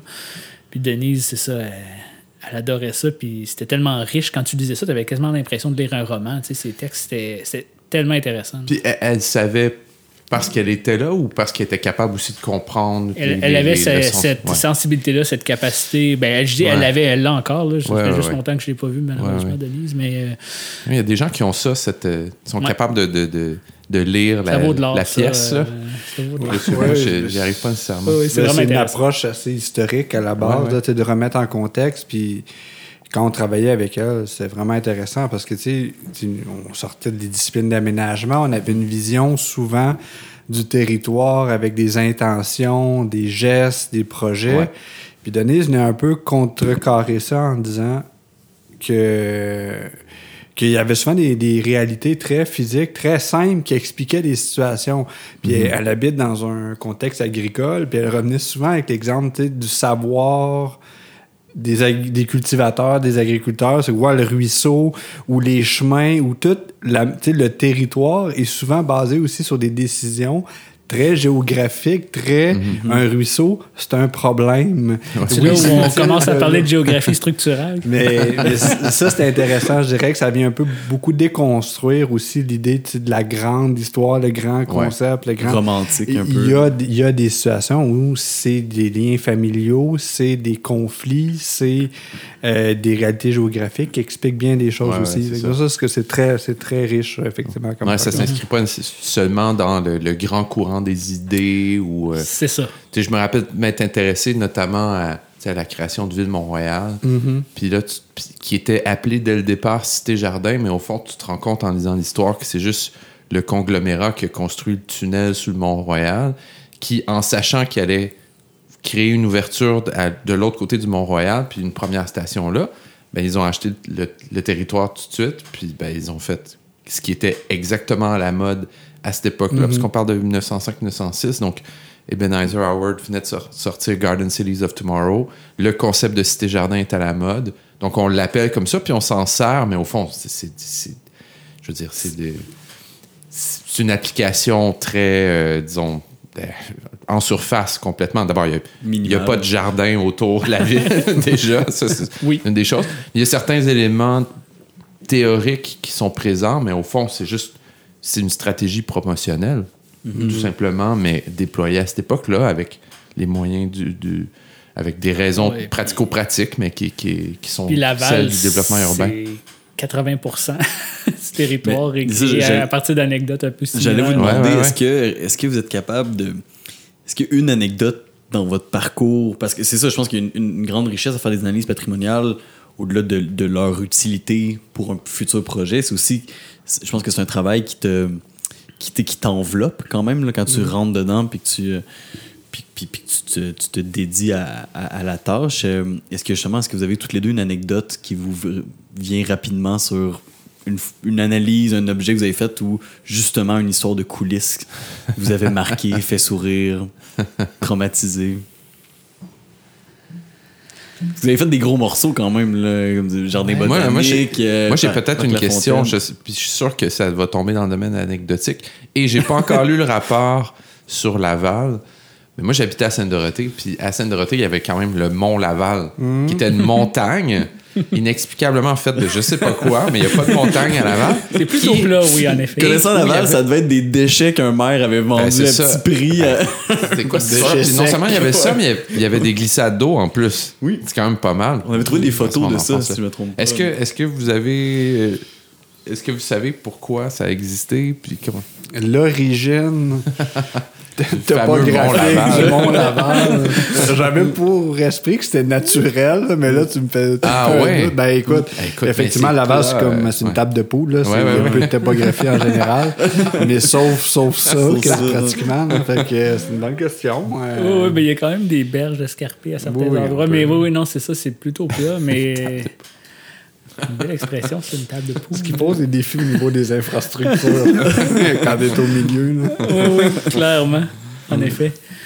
Ben, à Laval, je pense que. tout- Vous allez recevoir Gérard Baudet euh, dans une coupe de. Ben, c'est ça. Je pense qu'il va pouvoir vous en parler davantage, mais tu sais, je pense que le, le cas de Arrêtsville en est un bon. sais, Ah, c'est comme- qu'est-ce que c'est? Je connais pas. Tu viens de Laval, tu connais pas Arrêtsville? Non? Emile, dans raconte-moi. Je sais même pas. C'est quand même dans Saint-François. Oui, c'est ça, c'est pas l'autre bord, c'est c'est comme ton. Comment vous dites Arèsville? Ben, c'est comme ça qu'il était surnommé, c'était le nom du. euh, du De la ville du promoteur, futur. euh, ouais.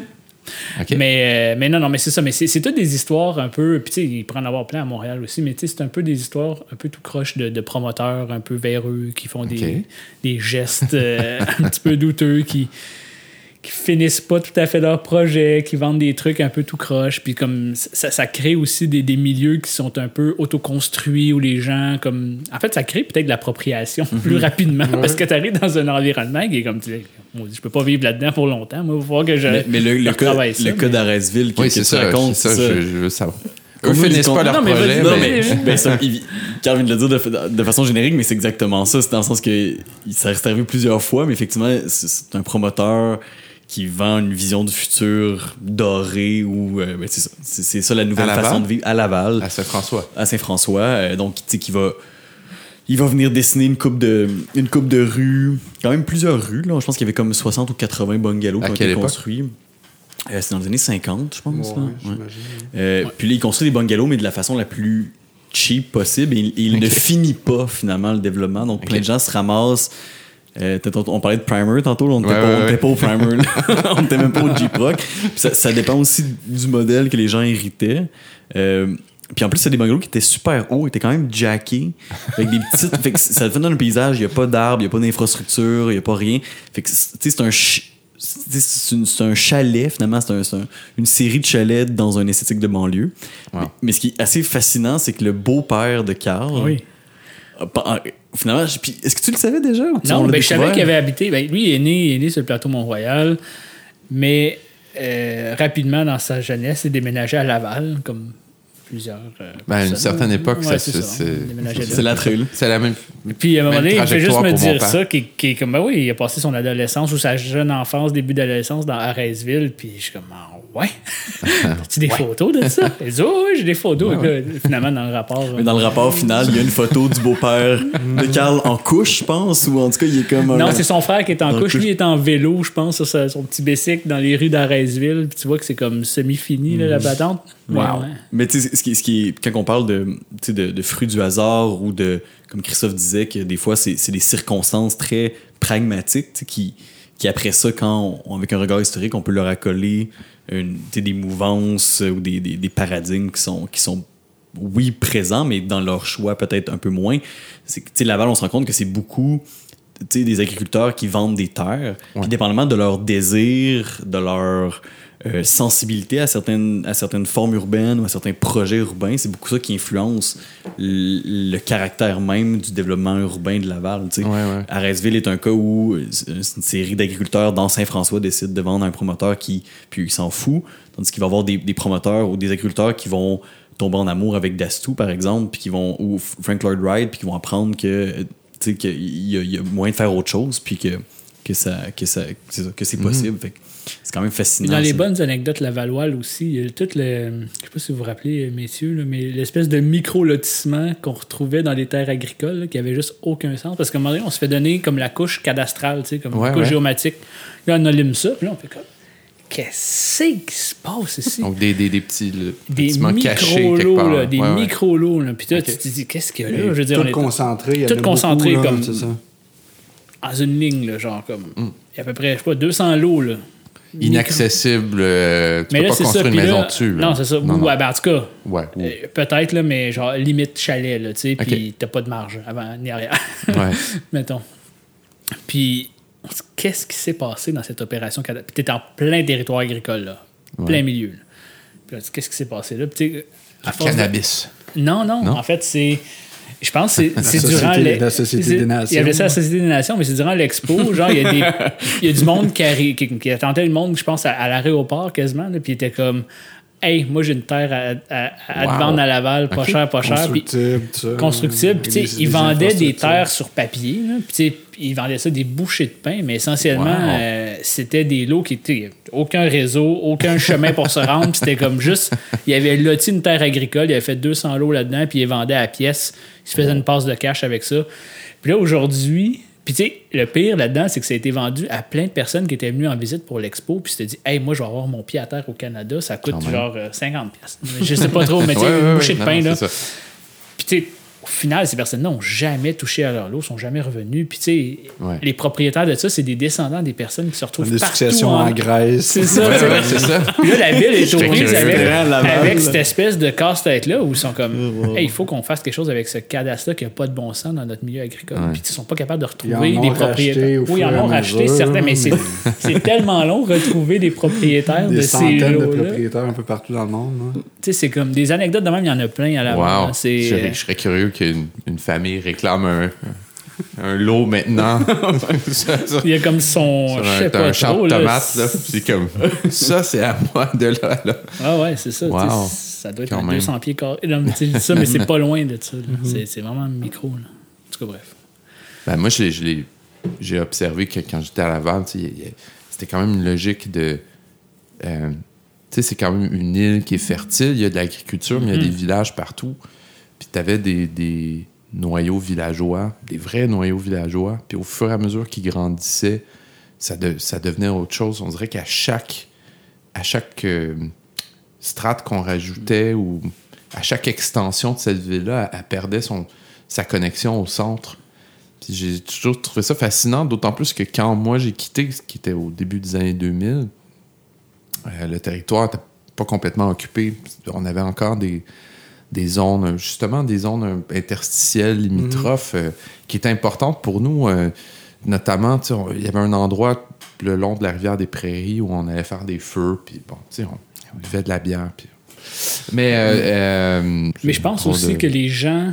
En tout cas, là, on y revient, puis je pense que bon, il y a beaucoup de monde qui sont un peu nostalgiques, certainement, de, de- de l'époque où on avait une centralité puis une vie, tu sais, comme Mhm. de, de centralité de, de noyaux villageois. là, mais moi, je me rappelle, pour moi, tu sais, je- suis aussi euh, été élevé en banlieue, là, puis Ouais. bon, puis en plus, je venais d'une ville dont la notion de centralité a toujours été très, très euh, diffuse, disons-le comme ça. Euh, On sait même pas comment la nommer. Hall? Non, mais c'est ça en plus. Ouais. Gatineau- En tout cas, bref, je ne Ouais. vais pas rentrer là-dedans, mais, euh, mais j'ai comme l'impression qu'à un moment donné, le- la notion de cette centralité-là elle devenait comme un peu accessoire dans le quotidien des gens aussi. Il y avait cette Ouais. relation-là Ouais, où, comme, ils travaillaient vraiment loin de leur lieu de résidence, puis ils consommaient loin de leur lieu de résidence, ils allaient à l'école loin de... Puis c'était plus... euh, c'était plus important pour eux. Puis là, je pense que les gens sont- ils se réveillent un peu. Ils disaient, ouais, mais il y avait comme une qualité à ces espaces-là, puis comme une qualité de vie associée à ça. Puis là, il y a comme peut-être un retour. Puis... Ouais. En tout cas, mais, mais j'ai, j'ai comme senti, en tout cas pour moi, puis même mes parents, cette notion-là n'a jamais été très, très importante pour Ok. eux. là. Euh, Ouais, ouais.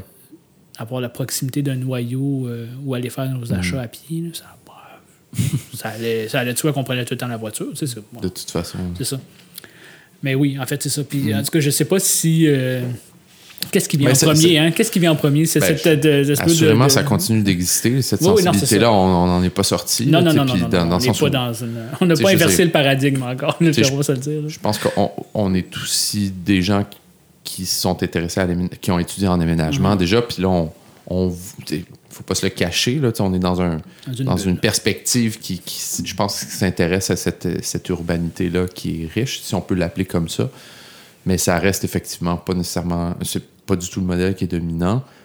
Puis, si on rajoute la couche du numérique en plus là-dessus, ça semble pas être si fondamental que ça pour une grande partie euh, de la population. Ce que, que je juge pas par ailleurs, au, fond, je veux dire, c'est une façon d'envisager le rapport au territoire qui, est différente, mais, mais je sais pas, mais on dirait, qu'il- on dirait que quand, quand tu y as goûté, ne serait-ce que minimalement, tu te rends compte que ça peut, ça peut ajouter plein de dimensions à la vie qui sont, qui sont riches, qui sont intéressantes, Mhm. qui sont pleines d'histoires.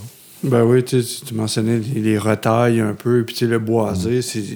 Je pense des fois qu'on le regarde comme adulte, comme professionnel, tu sais, il y a des vertus écologiques et tout ça, mais c'est tellement des, des espaces qui sont à très fort potentiel d'imaginaire Mm-hmm. pour les enfants et les adolescents. hein. je veux dire, tu sais, je veux dire, mm, il restait à Trois-Rivières, près de la rivière Saint-Maurice, des Ouais. espaces boisés. C'est une ville qui est faite un peu en escalier.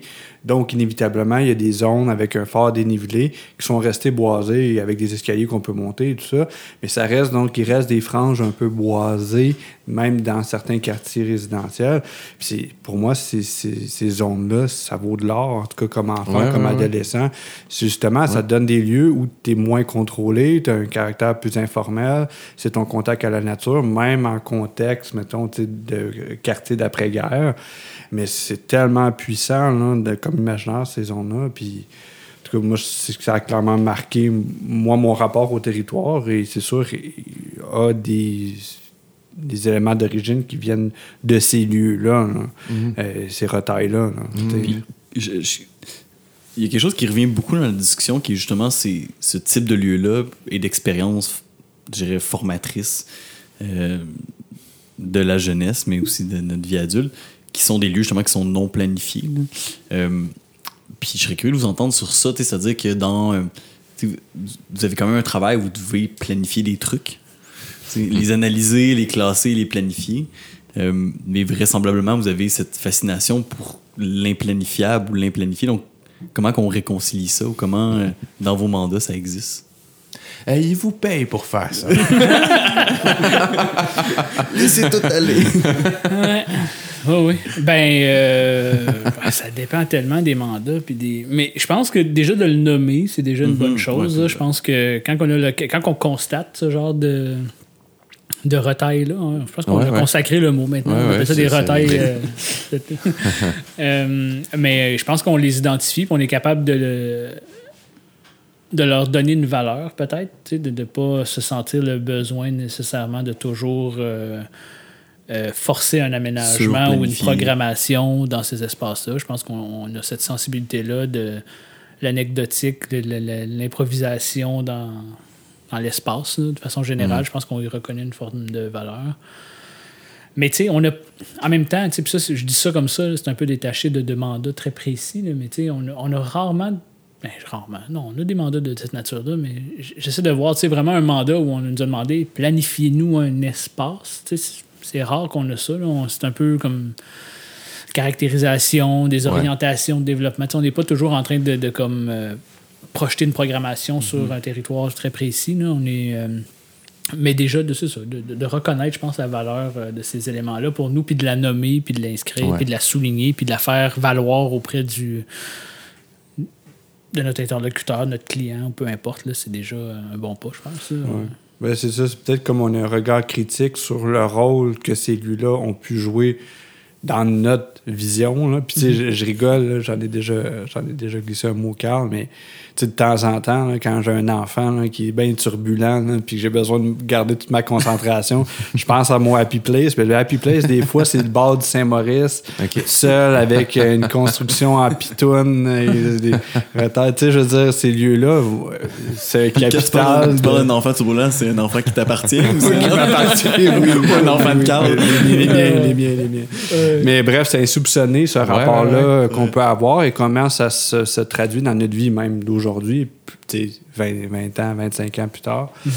Euh, fait que je pense que c'est de poser la question, c'est certainement de questionner les gens sur leur propre rapport euh, officiel ou plus informel sur certains lieux.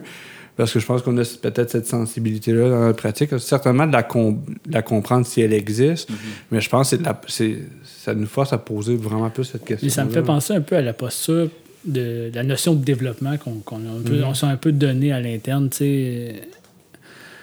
Au début, notre, notre libellé d'entreprise, puis ça, ça, ça a toujours été un peu truc, mais c'était comme l'enclume atelier de développement territorial. Puis à un moment donné, on s'est mis à questionner la notion de développement. C'est quoi le développement? Puis, on est vraiment dans des questions de décroissance, puis ces réflexions-là, sais, C'est-tu un bon mot? Ça veut dire le quoi? développement, ça veut dire quoi dans les sens? C'est-tu toujours comme rajouter de la matière ou quelque chose? Ou des fois, ça peut être immatériel, invisible, des liens informels. Puis c'est comme, faut trouver comme, c'est ça, il y a pas le développement, c'est pas une- un but en soi, puis c'est pas quelque chose qui est tout le temps recherché là, dans ce qu'on fait, là, dans notre pratique. Puis on essaie de, de, de, de changer peut-être le, la, je sais pas trop, le- l'archétype qu'on donne au développement. Tu sais, c'est pas toujours créer de la valeur économique associée à un lieu, mais c'est Peut-être plus révélé. oui, c'est ça, révéler des affaires qui sont déjà latentes ou immatérielles. Puis ça, c'est- pour nous, c'est, mettons, une plus-value ou une valorisation. Fait que, tu sais, on migre un peu plus vers la notion de valorisation des espaces plutôt que du développement des Matériel. Espaces. ouais, ouais. Fait que, euh, puis pour nous, c'est- peut-être un débat de nerd sémantique, là, mais pour nous, c'est important d'avoir mais- ce genre de réflexion-là. euh, C'est pas mal là-dessus qu'on roule le podcast. Oui, c'est ça. Vrai. On est à la bonne place pour avoir ce genre de discussion-là. J'en je ai fait ma vie. c'est moi, ça. Euh, c'est parfait, ça. Mais oui, c'est ça. Non, ouais, ça. On peut en parler. si J'ai pas de gêne. Non, il n'y a, pas de. Ouais, puis c'est comme s'il manquait. Il manque à développement juste le développement. Il n'y a, pas- y a pas juste ça. Il faut que ça, Oui, c'est ça. il faut que ça soit réinvesti de sens par le dé- développement. Je sais pas, il faudrait faire l'étymologie de, de développement sur ça. J'imagine par ailleurs que les mandats que vous avez quand euh, vous travaillez avec des, des parcs nationaux, c'est d'une autre nature un peu. C'est-à-dire que. Puis là, je suis, je suis curieux de savoir ce que vous faites. Est-ce que vous de- devez gérer, par exemple, la présence humaine sur un territoire? Ou... Ouais, beaucoup. Euh, pas gérer, mais enfin. Non, mais c'est en fait, c'est, d'avant. On n'a jamais travaillé avec des parcs nationaux. En fait, je, OK. c'est, on, est en- on, on est correct sur la sémantique, c'est des parcs régionaux beaucoup plus. D'accord. Parce que des parcs nationaux, c'est ça, c'est vraiment Ouais, c'est c'est une autre affaire, une autre affaire. Puis les Parc parcs régionaux, c'est vraiment des. euh, Plus géré par la communauté. oui, c'est Ouais. ça, tout à fait. Ouais, c'est, des, ouais. c'est des instances de développement Puis Il y, régional. en, il y en a qui sont tellement intéressants, qui sont comme oubliés dans le territoire. Ben j'ai quelques exemples en tête, mais je n'ose pas les nommer parce que on dira que ceux qui, qui- ceux qui les connaissent bien ils diront non, non, ils sont, ils sont bien développés, ils sont connus, mais j'ai l'impression qu'ils sont comme un petit peu cachés. C'est comme des, le secret, euh, le secret d'un secteur. C'est comme va voir, euh, roule un petit peu plus loin, puis tu voir, il y a une, il y a une gate à un moment donné, puis tu y vas, puis ça coûte 5 puis tu vas faire du, euh, du ski de fond toute la journée, puis c'est extraordinaire, là, puis il y a des Ben cerfs oui. qui mangent dans tes mains, puis... en tout cas, je vous raconte, je vous raconterai cette journée-là plus tard. Mais j'en connais quelques-uns comme ça qui sont... sont Oui, mais c'est ça, les parcs régionaux, pour moi, c'est comme un espèce d'archipel d'espace public, là, parce que la majorité sont sur le territoire public, qui est un peu méconnu, mais qui, en ce moment, sont de plus en plus populaires. Puis je pense que c'est Mhm. comme un des, des effets un peu inattendus, peut-être, de, de la pandémie. C'est que les gens se sont réappropriés beaucoup l'extérieur et le plein air a subi euh, son plus grand euh, saut. euh, de, je sais pas, dans- de, de popularité. Là. Sais, Ça faisait longtemps qu'on n'avait pas vu des Mhm. Ouais. ruptures d'équipement. Tu tu pouvais pas aller au Canadian Tire et acheter une tente cheap. Il n'y en avait plus là, nulle part. Là, tu sais. Fait Plus de que, de Coleman. là, euh, ça c'est fini, c'est ça. Les tentes qui coulent par en dessous. Euh, non, mais tout le monde s'arrachait. mais- Ah, je connais quelqu'un qui en a une vieille des années 80. Ouais, hein. C'était possible de vendre tes vieux skis de fond plus cher que tu les avais achetés ou même ton Ouais, vélo, parce qu'il y avait une pénurie. Ah oui, c'est vrai, il y a eu ça. Il y a eu Ah ouais, ouais, mais une pénurie de ski de fond. Mais tout ça pour dire que les parcs régionaux, je pense que comme les gens se sont de plus en plus intéressés à ces, à ces éléments-là. Parce que aussi, c'est des parcs qui ont comme une notion de plus de proximité. tu sais, Ils ont peut-être un Ouais. rayon d'influence ou d'attractivité un peu moins grand là, de par leur nature. Mais oui, c'est quand même des, des- des projets vraiment intéressants parce qu'un parc régional aussi, étant donné qu'on est en territoire public, oui, dans certains cas, il y a une vocation de protection, de conservation de la nature, mais pas uniquement. Parce qu'on retrouve de l'exploitation forestière euh, à l'intérieur des parcs aussi. C'est vraiment multi-usage, multi-acteurs. Puis l'idée, c'est vraiment ça. C'est un- c'est un- c'est un- c'est une grosse game d'échecs pour essayer de faire cohabiter plein d'acteurs, puis d'intérêts, puis de, de personnes à l'intérieur d'un espace qui est valorisé à la fois du point de vue de la ressource naturelle, mais aussi de la, du point de vue récréo-touristique, peu importe. Ouais. Pas, c'est pas là, évident. Tu mets ça ensemble, puis là, il faut que tu trouves comme Ouais. ta meilleure combinaison pour que ça marche. tu sais. Ouais. Fait que c'est des beaux défis, puis c'est- mais c'est vraiment le fun. Puis t'as plein d'acteurs là-dedans, puis t'as qui jouent toute leur game. hein. Puis euh, c'est là, t'es aller, puis tu dis, OK, euh, mettons qu'on fait ça de même, ça vous va-tu? Puis là, c'est bien de la négo, puis c'est bien de la discussion, mais Ben ouais. au final, ça donne des, des projets qui sont vraiment riches, puis vraiment supportés par la communauté. Souvent, c'est ça que ça donne. Puis ils sont aussi gérés par des organismes, habituellement, quand quand la MRC ne garde pas le, le pouvoir de gestion, habituellement, ils délèguent à un organisme ou un OBNL parallèle. Puis ce BNL-là, la majorité du temps, c'est des, des conseils d'administration qui mettent en scène plein d'acteurs qui occupent le territoire. Fait que ça donne des. C'est des beaux modèles de gestion collective du territoire public, je trouve. Ouais, c'est ça. C'est Moi, comme je- plein de. Je suis un fan des parcs régionaux. moi. C'est anecdotique, mais Ben, Ça m'intéresse. moi, je pense C'est que tout je, suis anecdotique. rendu à écouter le, le projet qui, a marqué Christophe Mhm. dans la courbe de l'enclume. Il a pas le droit d'être sur le bord d'un lac. Non, c'est pas sur le bord d'un lac. C'est une bonne question. Euh, c'est difficile d'en identifier peut-être un seul. Je, je vais peut-être avoir une réponse un peu différente, mais. Cinq? Non, non. J'en ai En fait, 12. en fait, peut-être, peut-être, finalement, cinq, peut-être. hein. Non, mais on a parlé du. Mais deux choses, là, c'est ça. J'aime beaucoup dans les projets me laisser porter un peu par l'objet qu'on regarde. là. Puis, tu sais, ça peut t'amener n'importe où. Ça, c'est une chose. Puis, l'autre chose, c'est les gens qu'on rencontre dans le cadre du projet. Je pense, mais tu le disais tantôt. Tu sais, puis il y a des projets sur lesquels on a travaillé. Je pense que d'avoir un peu les, tu sais, un peu les experts du site ou les experts de l'objet. Euh, ça, pour moi, c'est super porteur. Tu sais, il y a quelques années, on a travaillé sur les enseignes. Puis, tu sais, on avait autour de la table un enseigniste là, de, de carrière là, qui a fait ça toute sa vie. Puis, il voulait regarder des techniques, puis te dire, ouais, ça, c'est telle, telle, telle période. Mais, tu sais, c'est comme un artisan, dans Ouais, le fond, ben oui, qu'on amène pour nous à décoder qu'est-ce qui est intéressant, qu'est-ce qui est moins, qu'est-ce qui est plus standardisé, tout ça. Je trouve, je me sens, moi, choyé comme, comme, comme professionnel d'être autour de la table avec des gens de ce type-là. Puis ici, peut-être, oui, artisan, plus expert, mais des fois, c'est quand tu visites une caserne de pompiers, puis de jaser avec les pompiers directement sur comment ils vivent leur caserne pour comprendre, entre autres, que des feux, il y en a eu souvent dans les casernes de pompiers parce qu'ils quittent rapidement quand il y a un feu. Puis les cuisines Ils restent les allumées, ça brûle. Exactement. Fait que maintenant, dès qu'une alarme puis ils sortent, c'est shut down, puis ça ferme, pour, en tout cas pour la cuisine, pour éviter les Il me feux. semble les voir dans le genre- on a-tu fermé le rond, genre? C'est clair qu'il y a une angoisse de rond-point de rester ouvert. Tu reviens, il y a, rester- il y a le feu dans ta caserne, tu reviens. tu sais.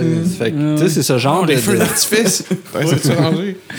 C'est ce genre de choses-là, moi, que je trouve toujours très intéressantes, qui te permettent de vraiment comprendre des lieux, comprendre des histoires, comprendre des logiques. Tu sais, que ce soit un ingénieur forestier, un pompier, euh, un ouvrier, euh, tu sais, les concierges en général, tu sais, je me rappelle qu'on avait visité l'hippodrome avant sa démolition, tu fais le tour avec les gars de maintenance. Pour moi, c'est des belles visites de terrain Ouais, avec des oui. gars de Ouais, ouais, maintenance. Et femmes de La beauté de la visite est proportionnelle au nombre de clés que la personne a sur le bord de sa ceinture. C'est clair, plus il fait de bruit quand il marche, plus tu sais que ça va être le Plus fun. avec lui que tu veux être tu vas faire la C'est visite. man. sûr. C'est ça, c'est sûr. Moi, c'est ça, je retiens beaucoup ces, ces choses-là en termes de, de gens rencontrer un ingénieur forestier ou tout ça. Fait que, ça, ça, je- moi, je note beaucoup ça. ça, ça. Puis l'autre fois, c'est se laisser porter, c'est ça, par les objets. tu sais. J'ai- On avait travaillé sur une ancienne usine de Coca-Cola, là, tu sais, sur la rue Bellechasse. là. OK.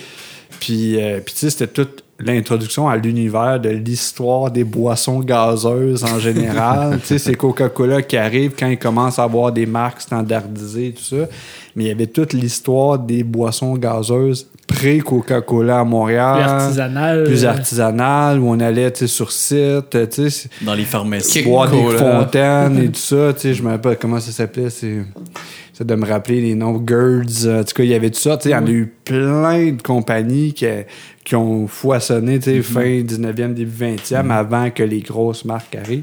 Mais tu sais, juste ça, c'est, pour moi, c'est tellement intéressant. Tu pars d'un, bâtiment industriel, mais tu, on- tu remontes à l'histoire des boissons gazeuses. Tu sais, on est beaucoup Mm-hmm. toujours tu sais, dans du patrimoine aussi, euh, commercial un peu aussi, tout ça. Là. Fait que ça, j'avais trouvé ça vraiment intéressant comme projet du point de vue de l'objet. Ça là. revient à notre intérêt aussi pour la culture populaire dans bien Ouais. des cas. Quand tu s'intéresse au, au patrimoine industriel, c'est de l'industrialisation, donc ça, ça s'inscrit dans toute cette. euh, je dirais ce mouvement-là, là, comme de standardisation des objets, la culture populaire. la- la- Innovation technologique. Ouais, Oui, c'est les ça. marques, les enseignes, c'est des objets pour, des- pour c'est ça, un lieu, une, une marque. On est beaucoup là-dedans. Moi, je trouve ça intéressant. Ben ouais, puis en plus, quand on rentre dans le milieu du travail, c'est tout de suite, c'est tout de suite lié à la vie, puis c'est.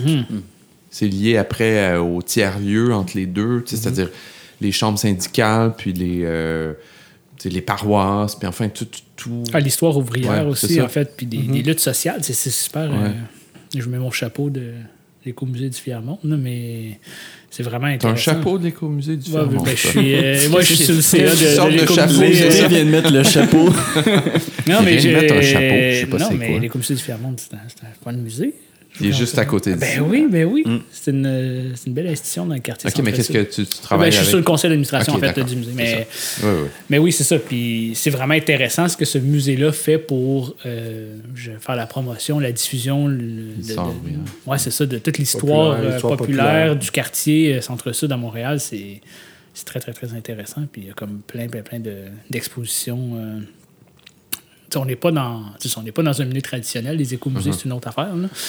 Mais moi, je, trou- je trouve que ça manque de, de, de lieux de cette nature-là à Montréal pour faire valoir un peu de ce quotidien-là, un peu invisible, là, euh, de bien des quartiers. là. Ouais, ouais. Dans un site qui est aussi exceptionnel. Mm. Ben oui, Euh, tout à fait. Puis Euh, qui est, en, est amené à être transformé de façon radicale. Ben, en fait, ce, ce quartier-là a une historique de transformation radicale depuis quand même plusieurs Mm. Ouais. années. Mais on les voit encore, là, tous ces, ces hauts lieux-là, que ce soit Radio Cannes ou Molson, Mm. ils vont comme resubir euh, prochainement. C'est déjà même entamé. Là, des nouvelles. euh, c'est ça. Nouvelle vie. Couches sémantiques Ouais. euh, complètement avec Exact. le secteur. Mais c'est vrai, tout, tout, tout ce, ce petit bout-là de rue avec Mm. le studio d'André Perry qui était de l'autre côté de la rue d'ailleurs, où a été enregistré entre autres des parties de Jaune, l'album de Jean-Pierre Ferland, Mm. juste en fait. Un classique, s'il en est. Euh, Est-ce que. J'ai une drôle de question pour vous parce que je vous écoute depuis tout à l'heure, puis ça, ça- Bon, là, je suis bien ancré maintenant euh, dans le milieu de la recherche. Ancré dans le sens où c'est ça un peu euh, comme professeur, comme quelqu'un qui accompagne des étudiants, des étudiantes qui sont à la maîtrise ou au doctorat. Je suis dans essentiellement dans le milieu de la recherche maintenant, puis je, je constate qu'en réalité, euh, le travail que vous faites quotidiennement est pas très loin, en tout cas en ce qui concerne la matière, est pas très loin de ce qu'on manipule de notre côté aussi. Je, euh, je me demande, est-ce que, est-ce que vous avez des moments où vous avez l'impression que vous plongez, plongez dans une histoire, puis il y a quelque chose qui doit vous ramener à la surface? C'est-à-dire que par rapport au mandat qu'on vous demande, tu sais, quand on, fait, quand on fait un doctorat, par exemple, euh, ces archives-là, on peut les éplucher sans fin. C'est un travail de plusieurs années. Et il n'y a pas de. Il n'y a pas nécessairement d'exigence de, de, de, de, de fonctionnalité. Enfin, il suffit de, saturer un modèle jusqu'à ce qu'on arrive à un point où, où on trouve rien dans les Quand archives, par quand exemple. ta bourse du CRSH, là, faut... Exact. C'est. Ben, c'est souvent plus ça. Ouais, là, je, je le dis de manière noble, mais c'est souvent ça un moment où tu te tannes, tu t'écœures, puis là, tu arrêtes de chercher. Mais, mais tout ça doit servir ta question de recherche, tes hypothèses, peu importe. C'est dans un cadre de recherche où tu essaies d'alimenter ça. Vous, c'est ce qu'on vous demande de faire un peu, puisque je pourrais m'imaginer quelqu'un euh, dans votre équipe qui, qui disparaît dans des archives pendant des mois et des mois, puis à un moment donné, tu te dis, elle est où euh, Sophie? Je sais pas, je vous invente, quelqu'un qui travaille avec vous.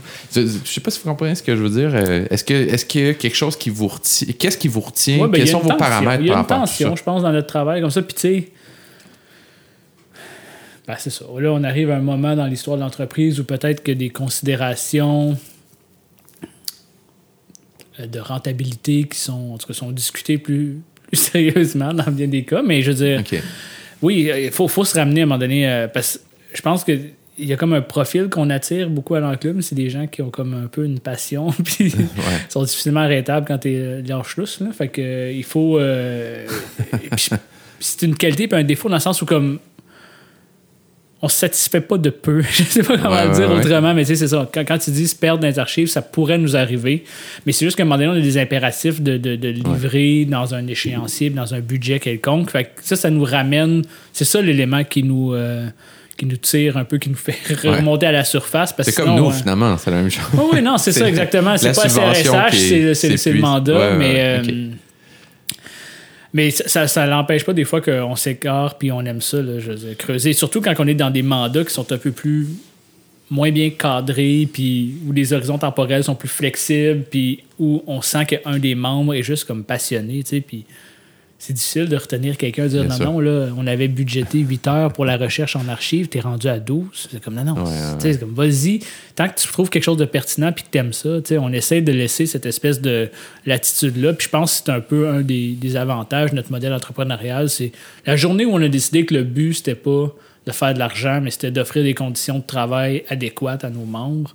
Ben, ça fait partie aussi de ça, laisser cette espèce de latitude-là où on collectivement on éponge les passions des autres Ouais, à travers ouais. des projets, tu sais, puis c'est ça qui est le fun, tu sais, on, Ouais, on ouais. se laisse cette latitude-là le plus qu'on peut, tu sais, puis il y a un équilibre, il y a une tension à aller chercher là-dedans, mais ça fait partie de notre quotidien, puis on, on vit bien avec ça, Ouais. je pense. En tout cas, je sais pas, Christophe, qu'est-ce que t'en penses? Ben, tu sais, c'est sûr, la recherche, je pense, universitaire, la recherche qu'on mène n'est peut-être pas la même. Cela dit, moi, j'ai été agréablement surpris avec le temps à quel point on peut en faire de la recherche, même dans une entreprise qui offre des Ouais. services conseils d'une certaine façon. J'avais l'impression que c'était beaucoup plus réservé à des instituts de recherche à euh, l'université, mais les temporalités sont pas les mêmes. Tu sais, nous, c'est sûr que c'est souvent des projets euh, courts dans beaucoup plus dans le temps, courts dans le temps, des fois quelques mois, un mois, deux mois, trois mois, un an. Rarement beaucoup plus. Laval était peut-être un cas différent. Fait que c'est sûr, les temporalités sont pas les mêmes. Il y a un objectif précis avec un temps X. Par contre, si, disons, c'est pas le donneur d'ouvrage qui contrôle ce que tu veux en faire de ce que toi t'as trouvé à travers l'étude que tu as menée pour eux. C'est dans ce Ouais, sens-là. Quand on a travaillé sur Coca-Cola, l'ouverture, sur, mettons, sur l'histoire des boissons gazeuses, je me rappelle, on a fait une chronique là-dessus à la radio à l'époque, juste parler de ça. Mais ça, c'est le plaisir que nous, on se donne, que ça va au-delà du projet qu'on nous donne ou de l'étude qu'on nous demande. Mais c'est qu'est-ce qu'on fait avec ce qu'on trouve? Ça, ça nous appartient à nous. là. Ça, c'est plaisant de pouvoir, après ça, Ah de ouais. savoir qu'est-ce qu'on a le goût d'en faire, comment on peut le récupérer autrement dans des publications, dans des Ouais. tu sais, présentations. Oui, le nombre de projets, le nombre de projets qu'on a imaginé, Exactement. puis Émile, c'est un excellent générateur de ce type de projet-là, mais de dire, hey, qu'est-ce qu'on fait avec toute cette information-là, tu sais, qui- il y a tellement de choses qu'on peut imaginer comme projet de diffusion, de partage, de connaissances. C'est infini, là, les trucs qu'on a comme sur des feuilles de brainstorm, de rencontres, euh, sais, pour faire ça. Puis évidemment, c'est ça. des fois, on fait des tentatives, on fait des demandes, au calque, euh, n'importe quoi. On se dit, hey, why not? on va le faire. Puis des fois, ça marche, des fois, ça marche pas. Plus souvent qu'autrement, ça marche pas. Mais l'idée est comme a germé, puis à un moment donné, ça va marcher. Mhm. Puis ça, c'est le genre de, de l'attitude qu'on qu'on aime se laisser puis se permettre. là. Hum, c'est un bout qui nous appartient, c'est ça là-dedans. là. Ben oui, c'est ça. Est-ce que vous refusez euh, des projets à l'occasion? De Des plus choses, en plus. oui, oui, de plus disons des choses qui, pas, pas parce que Oh. vous n'avez pas le temps, mais des choses qui sont clairement pas dans l'optique qui vous intéresse, par exemple? C'est rare qu'on refuse un projet parce qu'on se sent inconfortable du point de vue, je dirais, professionnel, mais c'est pas rare qu'on en refuse ou on- pour, parce qu'on est inconfortable du point de vue éthique. C'est ça que je dirais. Ouais, Dans le ouais. sens où il y a des projets, Ouais. parce qu'il y a beaucoup de projets qu'on fait qu'on considère peut-être comme étant plutôt atypiques, où on sent qu'il n'y a pas beaucoup de monde qui sont allés dans ce trail-là avant. Puis, même si on est toujours euh, un peu victime de cette espèce de sentiment d'imposteur-là, on a développé quand même, euh, je pas, un réflexe de let's go, il va pareil. On s'essaye, puis Ouais. on va faire de notre best. C'est un peu ça la ligne directrice, c'est on n'est pas expert dans ce qu'ils nous demandent, mais on va faire de notre best, puis on connaît pas nécessairement des gens qui sont experts là-dedans. Ou si oui, ils ont un bout d'expertise, puis on va les amener sur l'équipe, puis on va le faire avec eux en partie. sais. Là où on, est, où on refuse des choses, c'est plus, comme tu disais, des raisons plus éthiques. du Genre, on sait clairement que le projet est orienté. Je te dirais que le cas le plus classique, c'est des demandes d'analyse patrimoniale pour un projet de démolition. Ah, c'est déjà télégraphié. Puis, Ouais. c'est comme Ouais, si, ouais. peu importe l'issue de ce qu'on va te dire comme information, c'est déjà dans une optique de démolition, puis on passe à autre chose. Puis c'est parce qu'il faut que je coche une case, j'ai besoin d'une étude patrimoniale. Vous allez être ceux qui vont me la faire. Ça, ça nous intéresse Ouais, ça un peu moins. Quand, Ouais, quand ouais, on sent, c'est désincarné, qu'on sent qu'on n'a pas comme. Pas d'ouverture de la part de la personne de l'autre bord pour un meilleur projet, pour Ouais, qu'on ouais, ouais. puisse y glisser des, toutes sortes de valeurs sociales, écologiques, Uh-huh. euh, architecturales et autres. Quand, quand on n'a pas cette ouverture-là, ce sentiment de confiance-là, euh, cela dit, le grand débat, c'est toujours OK, mais si nous on le fait pas, ils vont prendre un autre professionnel qui lui va le faire? Tu sais, on se- Ouais, c'est- ouais, ouais. vrai, c'est Ils va le là faire le encore plus fameux silencieusement. débat auquel c'est bien difficile de sortir. C'est oui, mais en même temps, des professionnels qui passent des messages avec le temps Mais il y a des limites quand même à ça. Ben oui, c'est ça. Puis je peux très bien imaginer euh, un promoteur, par exemple, qui, qui va dire, qui va brandir le travail de documentation qu'il a fait sur un lieu pour mieux le faire disparaître par la suite en disant, ben voilà, on a bien fait les choses, mais malheureusement, il fallait mettre le truc à terre, puis ah, ça a passé au feu en plus, par hasard. Comme je, d'habitude. dis- je dirais que notre étude patrimoniale, habituellement, a fait peu de poids comparé à l'étude de l'ingénieur. tu sais, quand il est temps d'argumenter une démolition, euh, bon, euh, souvent, l'étude patrimoniale va servir pour dire, euh, dans le pro- alimenter la réflexion du projet architectural de remplacement, peut-être. D'accord, ouais. Mais À quand euh, un ingénieur dans le coop? quand un ingénieur va pouvoir venir travailler avec nous, on est, on est, on est bien ouvert à ça, nous autres, à avoir des profils Là, euh, euh, typiques. Carl, ça fait combien de temps que tu es dans la coop? Là? Depuis sa fondation, fait que ça fait, ça fait 11 ans. Ça a fait 11 ans, il y a comme Christophe, quelques toi, mois. ça fait. Ben, moi, c'est flou quand je suis devenu membre il y a une date, mais quand j'ai commencé à graviter autour des autres membres, c'est plus flou, mais tu sais, 2012-2013, je sais pas, ça fait Ouais, 10 c'est ans, bon. ça va faire pas loin de 10 ans. là. Quand même. J'aurais envie de, de voir vous. Parce que je pense qu'on a eu une belle arc un peu de votre, parcours, puis de, de ce que l'enclume est devenu, puis, puis de ce moment-là où justement vous avez le luxe de, de, refuser, de choisir, de, de laisser les membres s'épanouir, un peu de d'être tous des entrepreneurs, finalement, de pas arriver avec un, héritage d'une façon de faire, puis d'y être euh, euh, fixé, finalement. Euh, comment vous voyez l'évolution de l'enclume dans les prochaines années? C'est sûr que ça va comme je le sais, continuer à évoluer au fil de ses membres et de leurs désirs, mais est-ce qu'il y a euh, dans l'émergence de des trucs comme l'ESA, dans l'émergence du type de, de projet que vous voyez venir, que vous voulez euh, soutenir, euh, euh, soit des objectifs ou une vision que vous avez d'un peu comment ça peut, ça peut euh, évoluer, cette patente-là? Bonne question. Comment tu vois ça, toi? Ils savent pas ce qu'ils font. Hein? Non, non, c'est ça. Qui le sait? oui, c'est ça. Qui le sait vraiment? Tu sais, de toute façon. Écoute, c'est une bonne question. Je, je, je vais hâte de- d'entendre ce que tu vas dire. je, veux bien, je veux bien me lancer. Je- tu sais, comment dire? Ça dépend des philosophies, peut-être des membres, comment ils voient ça. Moi, je dirais, en tout cas, moi, ma raison personnelle de la chose de l'entreprise, c'est que ça évolue tellement au fil des opportunités. Tu sais, comment dire? Comme sans reprendre les dictons de marketing cheap, là, c'est comme faut, faut faire des ventes, fais-tu le plancher pour apprendre. J'aime récupérer ça puis de le traduire dans le sens que c'est au fil des projets, au fil des discussions avec des acteurs que tu comprends mieux les besoins, les enjeux, puis que tu- comme professionnel, tu te réalignes en disant OK, c'est peut-être ceux qui ont davantage besoin et tout ça. Fait que je dirais c'est difficile d'avoir une vision aussi claire plutôt que se faire confiance et avoir une posture d'ouverture en se laissant guider vers ce qui nous semble le plus porteur et qui répond aux objectifs des membres de la coop. Fait que je dirais, il y a un bout qui nous échappe là-dedans qui est au fil des, des, des, des projets, des opportunités. Là. Fait que c'est- difficile, je dirais, euh, mais en tout cas, ce qui est sûr, c'est qu'on sent récemment, peut-être avec la pandémie encore plus, je sais pas, les questions démographiques, mais toute la question du logement puis de la main-d'œuvre en général, dans plein de milieux, on le sent là, que c'est comme un besoin criant. Les villes se questionnent comment on peut faire, doit faire.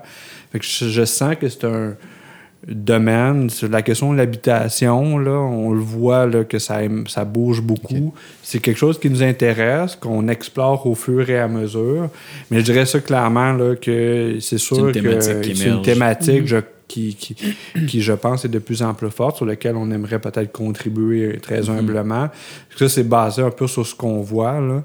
Ouais, peut-être de- de- de- sur un autre peut-être vibe complètement, là, mais tu sais, l'enclume, j'ai comme l'impression que ça n'a jamais eu tant de d'ambition de destination. Tu sais, ça a juste comme embarqué du monde, puis on fait juste ramer parce qu'on a du fun à le faire. Tu sais, dans le fond, c'est- notre destination, c'est plus de fun à le faire. Tu sais, je, je, je sais pas, dans le sens où c'est juste une belle aventure qu'on continue à, à faire. C'est comme un projet entrepreneurial dans lequel on essaie d'avoir le plus, je suppose, de, de gratification professionnelle, personnelle, tout le monde là-dedans. Puis je pense que Christophe le dit, c'est, c'est très sujet à évoluer en fonction des, des personnes qui vont joindre à l'équipe à, travers le temps. Puis tu sais, on n'a pas de, d'objectif de de, de, de, Chiffre d'affaires. ou de nombre de membres ou de Ouais. c'est pas le genre de, de target qui nous anime puis qui nous motive là. c'est vraiment plus que, ben, comment on s'assure de comme répondre aux ambitions puis aux intérêts des gens qui sont là pour continuer à les motiver à rentrer à la job le, lundi matin puis dire Hey, comme je pense que ça fait du sens ce que je fais dans la vie puis j'aime ça puis c'est sûr qu'un des énorme. éléments qui ressort de plus en plus, c'est que on est vraiment dans une dynamique de répondre à des commandes, tu sais, de, de la part de clients, de, de, de, donneurs d'ouvrages. là. Puis je pense que de plus en plus, les membres ont un peu une espèce de, fourmi dans les jambes. Ils ont, ils ont comme envie de comme. Et peut-être qu'on est rendu au moment où c'est nous qui allons comme faire des projets endogènes un peu, tu sais, comme. Ça, on parlait, mais tu sais, c'est c'est pas de grande ampleur. Des fois, ça peut être juste comme une publication, ça peut être euh, faire une donner un cours. tu sais, d- d- C'est très variable l'ampleur que ça peut Mais prendre. redonner, mais euh, mais c'est ça, je pense en qu'on a envie de de, vous, peut-être être encore plus en contrôle du projet ou de comme. Mais ça demande aussi des contextes particuliers, puis ça demande comme un bon euh, un bon alignement d'as pour que ça marche, ces affaires-là. Mais ça, on le sent de plus en plus. Je pense que Ah. les gens ont ce- un peu ce- cette volonté-là de dire, ben regarde, plutôt que d'être en, en attente d'une commande de l'extérieur, on peut générer nous-mêmes notre projet. Puis, on a tous un- développé à différents niveaux puis différents degrés, je dirais, cette espèce de fibre entrepre- intrapreneuriale euh, à l'intérieur, là, dans le sens On où comme, tout le monde a concept. comme émotif. Non, non, c'est un concept qui est bien établi, euh, l'intrapreneuriat. Ah oui, ok, Ouais, ouais, j'ai jamais entendu ouais, ça. Pardon, désolé. Ouais. Désolé, excuse-moi. C'est des gens qui sont comme Ouais, un ouais. peu, euh, c'est ça, qui- à l'intérieur même de la structure entrepreneuriale, qui sont motivés puis qui développent des projets. là. Ah, fait je- qu'il y a comme. euh, Je connaissais pas ce terme-là, désolé. Parce que t'es pas en gestion Euh, d'entreprise. Et, et pourtant, je pense qu'être prof, c'est un peu être un- un- faire de l'entrepreneuriat. Ben, c'est ce que je viens de découvrir. Ben oui. Faire du Finalement, t'as développement. un, t'as un mot euh, valise pour euh, nommer ce phénomène-là que tu vis au quotidien. Ça peut être euh, ça peut être particulier de dire ça parce que je vous connais bien puis évidemment je connais bien l'enclume mais j'aurais encore beaucoup de questions tu sais je pense que euh, étonnamment on a beaucoup parlé de tu sais, d'être humain là, ce soir là. vous avez beaucoup parlé de, de vos membres des membres euh, de vos clients des gens que vous rencontrez. Si on a eu encore une heure à rouler je voudrais demander euh, quel est le personnage qui vous a le plus marqué dans vos projets? Puis ça peut être ça ou je pense peut-être un, un- comme mot de la fin un peu pour finir avec les avec, avec les, les personnages qui vous ont marqué parce que je pense que finalement l'histoire que vous racontez à travers l'enclume oui c'est une histoire de projet mais je pense que Christophe tu viens quand même bien- de bien le, le synthétiser de ce projet là évolue au fil de ses rencontres. Et comme vous avez dit au tout début sa force c'est bien euh, les gens qui, qui en font partie. Fait que ouais juste en une ou deux phrases un personnage qui, qui a marqué votre puis non seulement qui vous a marqué mais qui vous a dit comme hey c'est pour ça que je fais ça c'était un peu pour ces, ces rencontres inusitées là je sais que moi j'en aurais plusieurs donc euh, C'est là où je dis, toi, Émile, c'est toi le personnage marquant. qui est pas sur le payroll ou qui n'a pas été, parce que t'es plus sur le payroll, hein, rappelons-le. Euh, non, mais euh, ben oui, ben je sais pas si j'ai envie de rendre hommage à. C'est-tu là où je relance les fleurs à Christophe? Mais euh, il y a tellement de monde qu'on a rencontré qui sont extraordinaires. Je sais pas, je, je pense que spontanément, j'aurais. Je pense que chaque fois que j'ai discu- j'ai eu la chance de discuter avec Jean Descaries, à chaque fois, c'était pas plate. je veux dire, C'est qui, Jean? Jean Descaries, c'est euh, quelqu'un qui est, qui est malheureusement décédé depuis euh, quelques années, euh, à peine deux ans peut-être, je sais pas trop. En tout cas, bref. euh, mais c'était quelqu'un qu'on avec qui on avait créé quelques relations. Puis c'est quelqu'un qui gravite euh, dans l'univers de l'urbanisme à Montréal. C'est un, qui a fondé l'ordre des urbanistes du Québec puis, qui a l'a- claqué la porte pour plein de raisons qui lui sont propres. Mais c'est vraiment un esprit libre, quelqu'un qui, qui avait euh, une façon de voir le territoire, d'imaginer le territoire qui est comme vraiment qui date d'une autre époque puis qui même si je l'ai pas vécu c'était quand même un sentiment de nostalgie dans, à chaque fois que je lui parlais j'étais comme ah ouais ça se passe de même tu sais c'est quelqu'un qui est comme il a imaginé le concept de mise en valeur du euh, du massif de la petite rivière Saint-François quand il est allé à chasse à loi, tu sais. Puis là, il s'est dit, hey, c'est quoi cette montagne-là? Il y a quelque chose à faire avec ça. On va faire passer le train, on va faire une station de ski ici. Puis c'est arrivé, tu sais. Parce que le monsieur avait comme. C'est un visionnaire, un vrai, là, tu sais. Euh, fait partie de cette catégorie-là de personnes qui est vraiment inspirante. Mais un drôle de personnage. C'est vraiment loose cannon. Puis ça, ça a beaucoup de qualités, ces personnages. Je pense que ces personnes-là m'attirent beaucoup de façon générale. Ben ça. ouais, Puis, euh, ouais. ouais. Moi, j'aurais dit, je pense que je finirais en disant, rendre un petit hommage à Jean. OK. Ouais. Peut-être aller plus dans l'humour dans ce cas-ci. Euh, je vais y aller avec une figure plus qu'un individu. Là. J'irai avec les archivistes en général. Euh, parce que j'ai établi une règle d'or avec le temps dans raison des courts délais qu'on a pour faire de la recherche. faut être très bien s'entendre avec les archivistes en Ah oui, général. ok. C'est faut jamais les presser parce que quand tu as besoin d'eux autres avec pas beaucoup de temps, faut qu'ils se rappellent que tu leur donnes du temps, faut y aller Ouais, ouais, délicatement. Que de bons vibes avec les, ar- les archivistes. faut- Et, Que et de donc, moi, j'ai en tout cas apprécié avec le temps comme à côtoyer des archivistes de toutes sortes, là, des arrondissements, des BANQ, euh, des, etc. C'est ça, il y a tout un code, il y a une procédure Ouais, de ouais, façon de ouais. fonctionner. Mais pour moi, c'est ça. Faut que tu regardes, t'écoutes, puis tu t'inscris là-dedans, puis tu veux te créer des bons contacts parce que quand t'as as besoin d'un bon archiviste, quand t'en as besoin là, avec des délais courts, Sors-moi 60 photos, tel numéro. Je connais euh, très, très peu le, le monde des archivistes, mais un, un petit peu quand même. Mhm. Puis je me demande souvent si c'est pas la vitesse à laquelle on devrait tous et tout œuvrer tout le temps. Parce que ça, bon m'apparaît comme raisonnable comme, fa- comme Ouais, ouais, façon ouais. d'opérer.